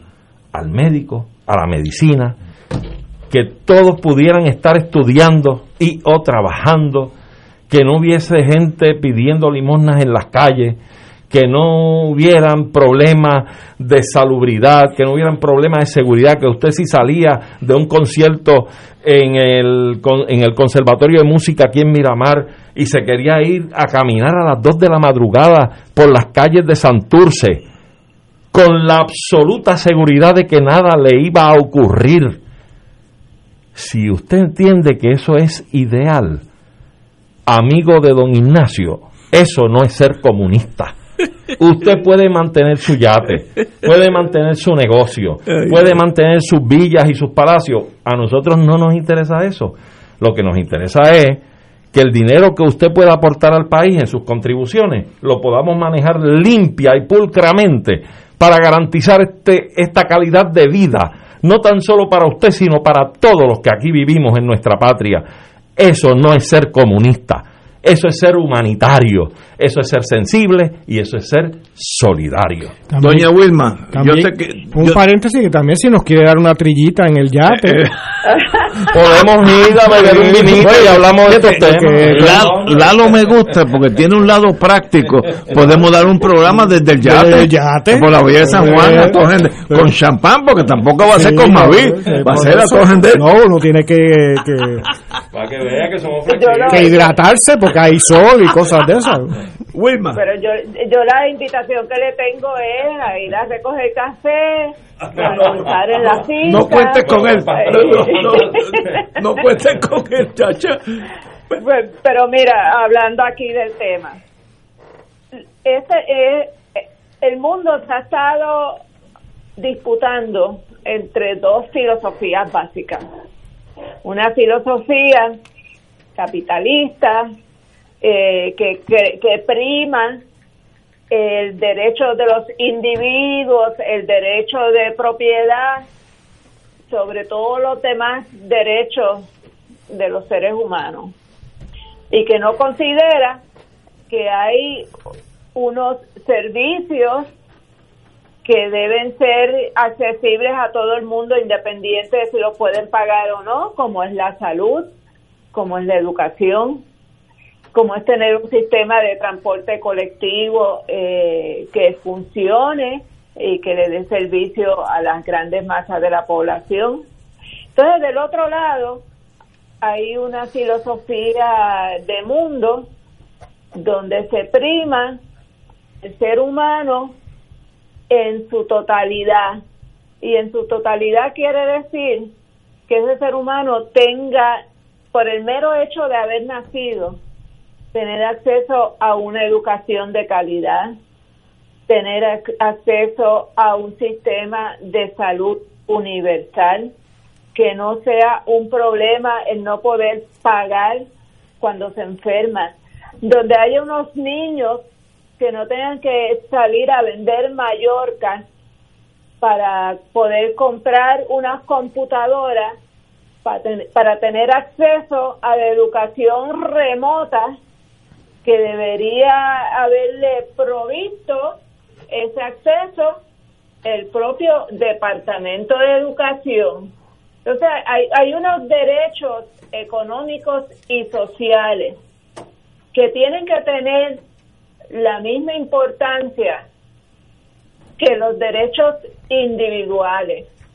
No hace sentido tener un derecho a libertad de expresión si la persona no ha tenido acceso a una educación y acceso a la información para poder expresarse en todas sus posibilidades. o que esa persona eh, esté padeciendo de una enfermedad que no le permita trabajar y que eso a su vez eh, signifique una, una catástrofe en su vida para esa persona y su familia.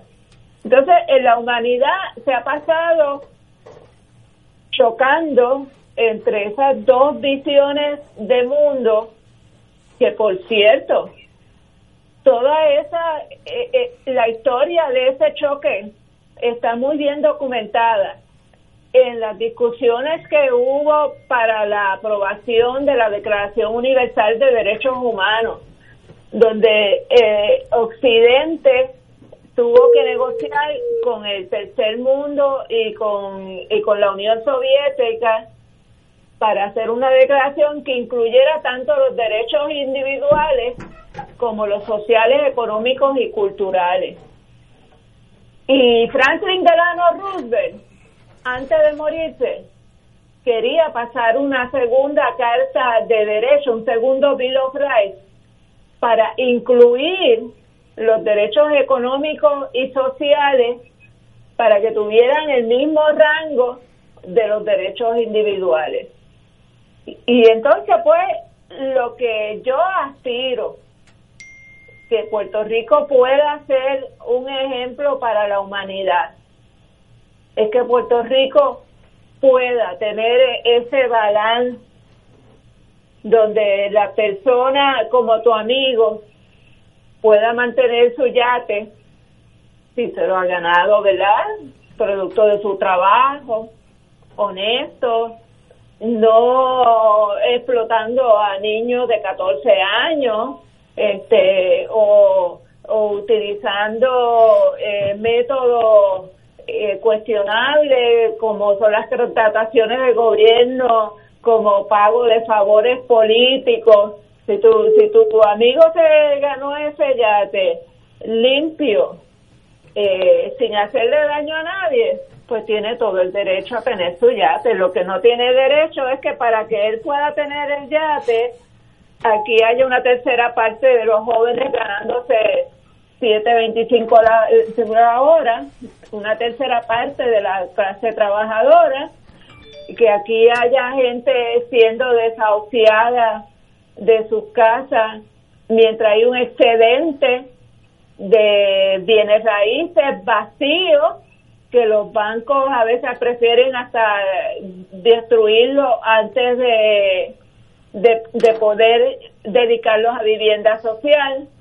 Ese, eso es lo que no puede ser. Y yo creo que ahí es que se traba el conflicto de las visiones.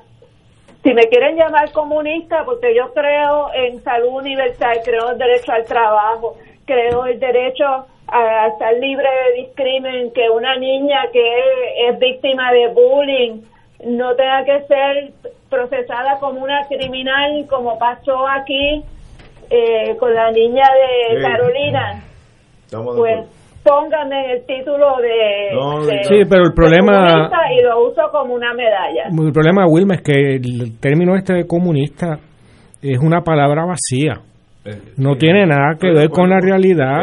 Y, y, pero el problema es que se usa como un, como un descrédito. Exacto. Como, como, una un, forma, este, eh, sí, da- sí, sí. da una como patente. un, cari- como un carimbo. Sí, un, daba la patente de corso de que no, no hay que escuchar a estas personas porque son comunistas. Y eso es una estupidez. Entonces, eh, yo le recomendaría a tu amigo que no practicara la estupidez. Que, que, que- porque no es bueno. que lo vea, le voy a- no es voy bueno. a voy a confundir. No, no, no, no es una actitud eh, constructiva para, para, para la sociedad. Yo estoy seguro que cuando él guía su yate, no actúa tontamente. Este, no le da el, el, el, el- el- no lo pone a pilotear el timón a, a alguien que, que no, que no sabe de que no eso. sabe de eso. Entonces, o escucha de alguien que sabe de navegación, mira, hay mal tiempo, aquí hay una corriente. Pues eh, aquí se trata de escuchar, no de, no de Que desacreditar yo, yo creo que lo que eso significa por prejuicios. es que Puerto Rico necesita unos años de diálogo entre nosotros. Claro. No, estamos Claro, estamos claro. divididos en Nuevamente- pisos, no, no es ni tribu, en ¿Tú has visto- diferentes pisos y no nos hablamos. Tú, pero tú has visto de cómo, cómo los dos partidos principales eh, se enfrentan uno al otro. ¿Alguna vez hay un debate? No, para el debatir tiene que haber 700 más reglas que, qué sé yo, Sí, que, tú tienes que- 15 minutos para- esto y 15 no me puedes contestar directamente Sí, sí, y yo no, no te puedo y yo te puedo ignorar totalmente Eh. ¿sabes? Eh, es- son nuevamente simulacros de diálogo y, y yo creo que es importante y ahí hay una labor social de la cultura. La cultura no es ir a Bellas Artes en Perifollado la cultura es eh, eh, es poder entender entender entender eh, eh, los fenómenos del mundo.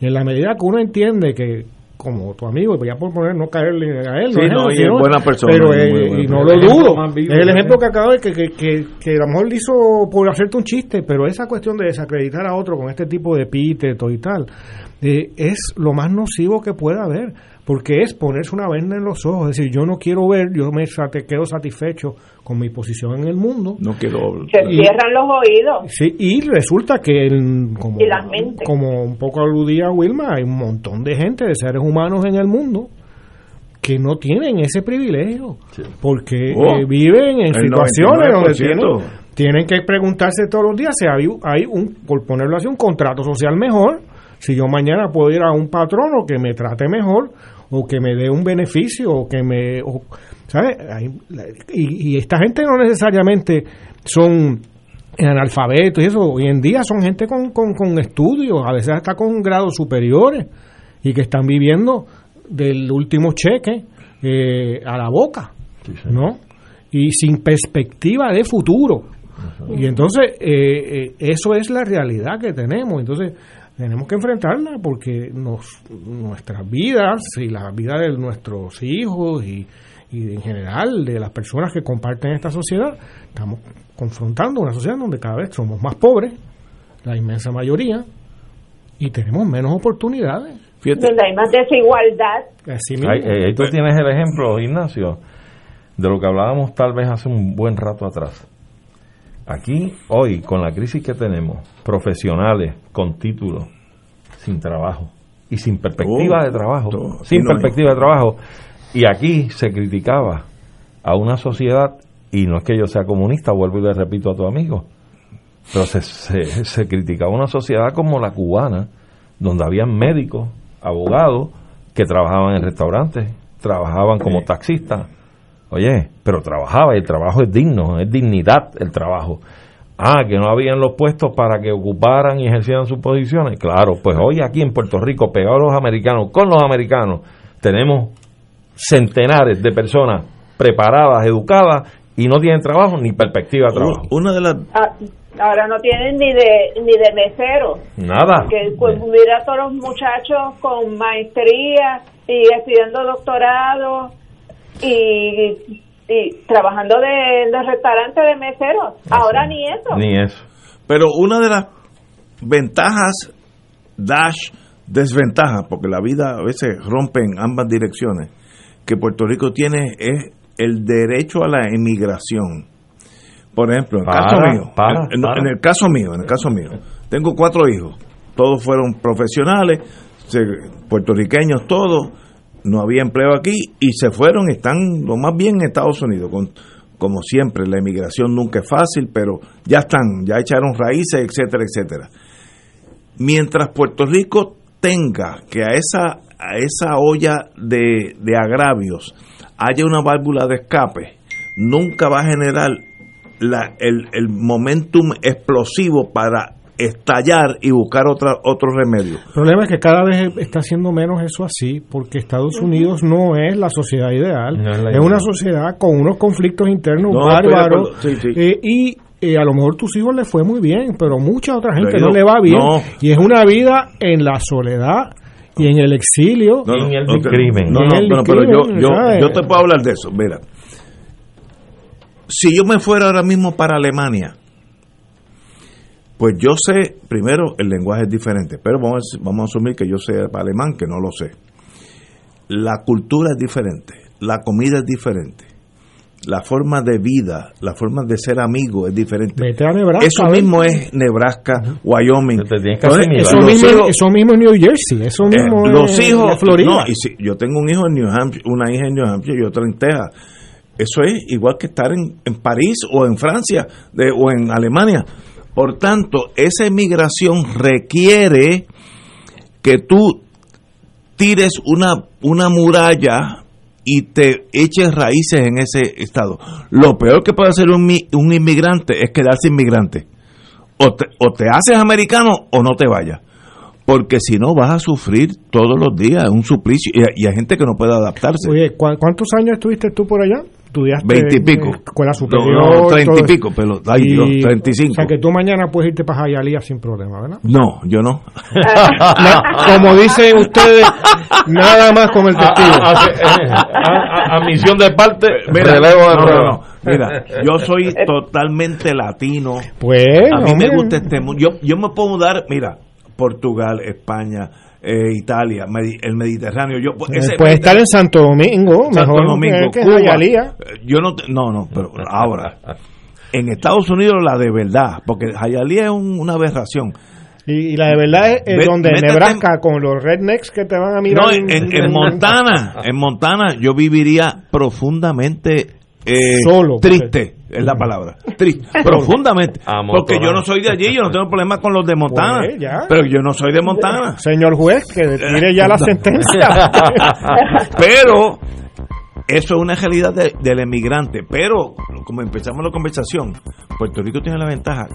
Si aquí no se, ven- no se hubieran ido 500 mil personas en los últimos 10 años, aquí hubiera una, un problema Puerto- social severo. Sin duda, pero eso es otro asunto. Ya, ya pasó. Los ese- puertorriqueños Pero, acuérdense que se van Ignacio, a un para- barrio puertorriqueño. Sí, que eso no es para emigración. resumir, para es resumir relocalización. tu situación. Ah, Al otro día que aquí se proclame la independencia, tú vas a juramentar la ciudadanía puertorriqueña. yo me quedo aquí. Muy yo bien. no sé lo de ciudadanía, me estás empujando mucho de momento. No, no, vas a tener las dos.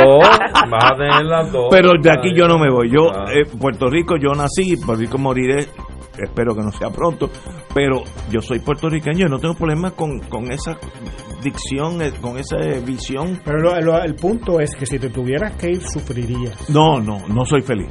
Pues Aunque estuviera ese es rodeado la de oro, no la soy yo. tragedia de la inmensa mayoría de los emigrantes puertorriqueños. Igual, Claro. igual que ese mi- si me fuera para mismo para Alemania, Claro. yo no soy alemán, eh, pues puedo adaptar muy. Yo conozco gente de aquí, de mi, mi- mi condominio, que se han ido para Alemania porque tenían una hija que estaba casada por allá, etcétera. Yo estoy seguro que esa vida es dificilísima. Hay- hay boricuas en Por- porque todo es diferente, todo, hasta la forma de sonreír, la forma de tocarse unos a otros. Pero para que tú tengas un aliento, fíjate que en el verano 2019, cuando las protestas para sacar a Ricky Rosselló, se dio una de las más lindas y evidentes manifestaciones de nuestra identidad nacional. Todos los puertorriqueños, el mismo día, a la misma hora, en distintas ciudades del mundo, salían con la bandera puertorriqueña a protestar y, a exigir la renuncia del Y yo gobernador. estuve allí, yo estuve allí. Y Yo eso es una nación. Extraordinario. Esa es, un- esa es la identidad nacional de Puerto Rico. Voy a hablar con mi amigo a ver si damos un programa de No, invítalo, invítalo no, no, no, no. Que nos invite el al yate, que nos invite al yate, y el programa desde el yate. Eso sería un Ah, plus. Ah, tremendo. Yo voy a hablar con él. Pero si haces uno desde el yate, tienes que hacer uno desde el café, la finca La Perla. También, También va. El, de, el, de, el del yate va a tener más champán fino, de esos que yo no sé ni el nombre. No, pero ya tomamos café, Ya- ya tomamos coladito, café. Puro bien. de la Oye, tierra nuestra. Buen el mejor café de Puerto Rico. Señores, tenemos que irnos, amigos. Hasta luego.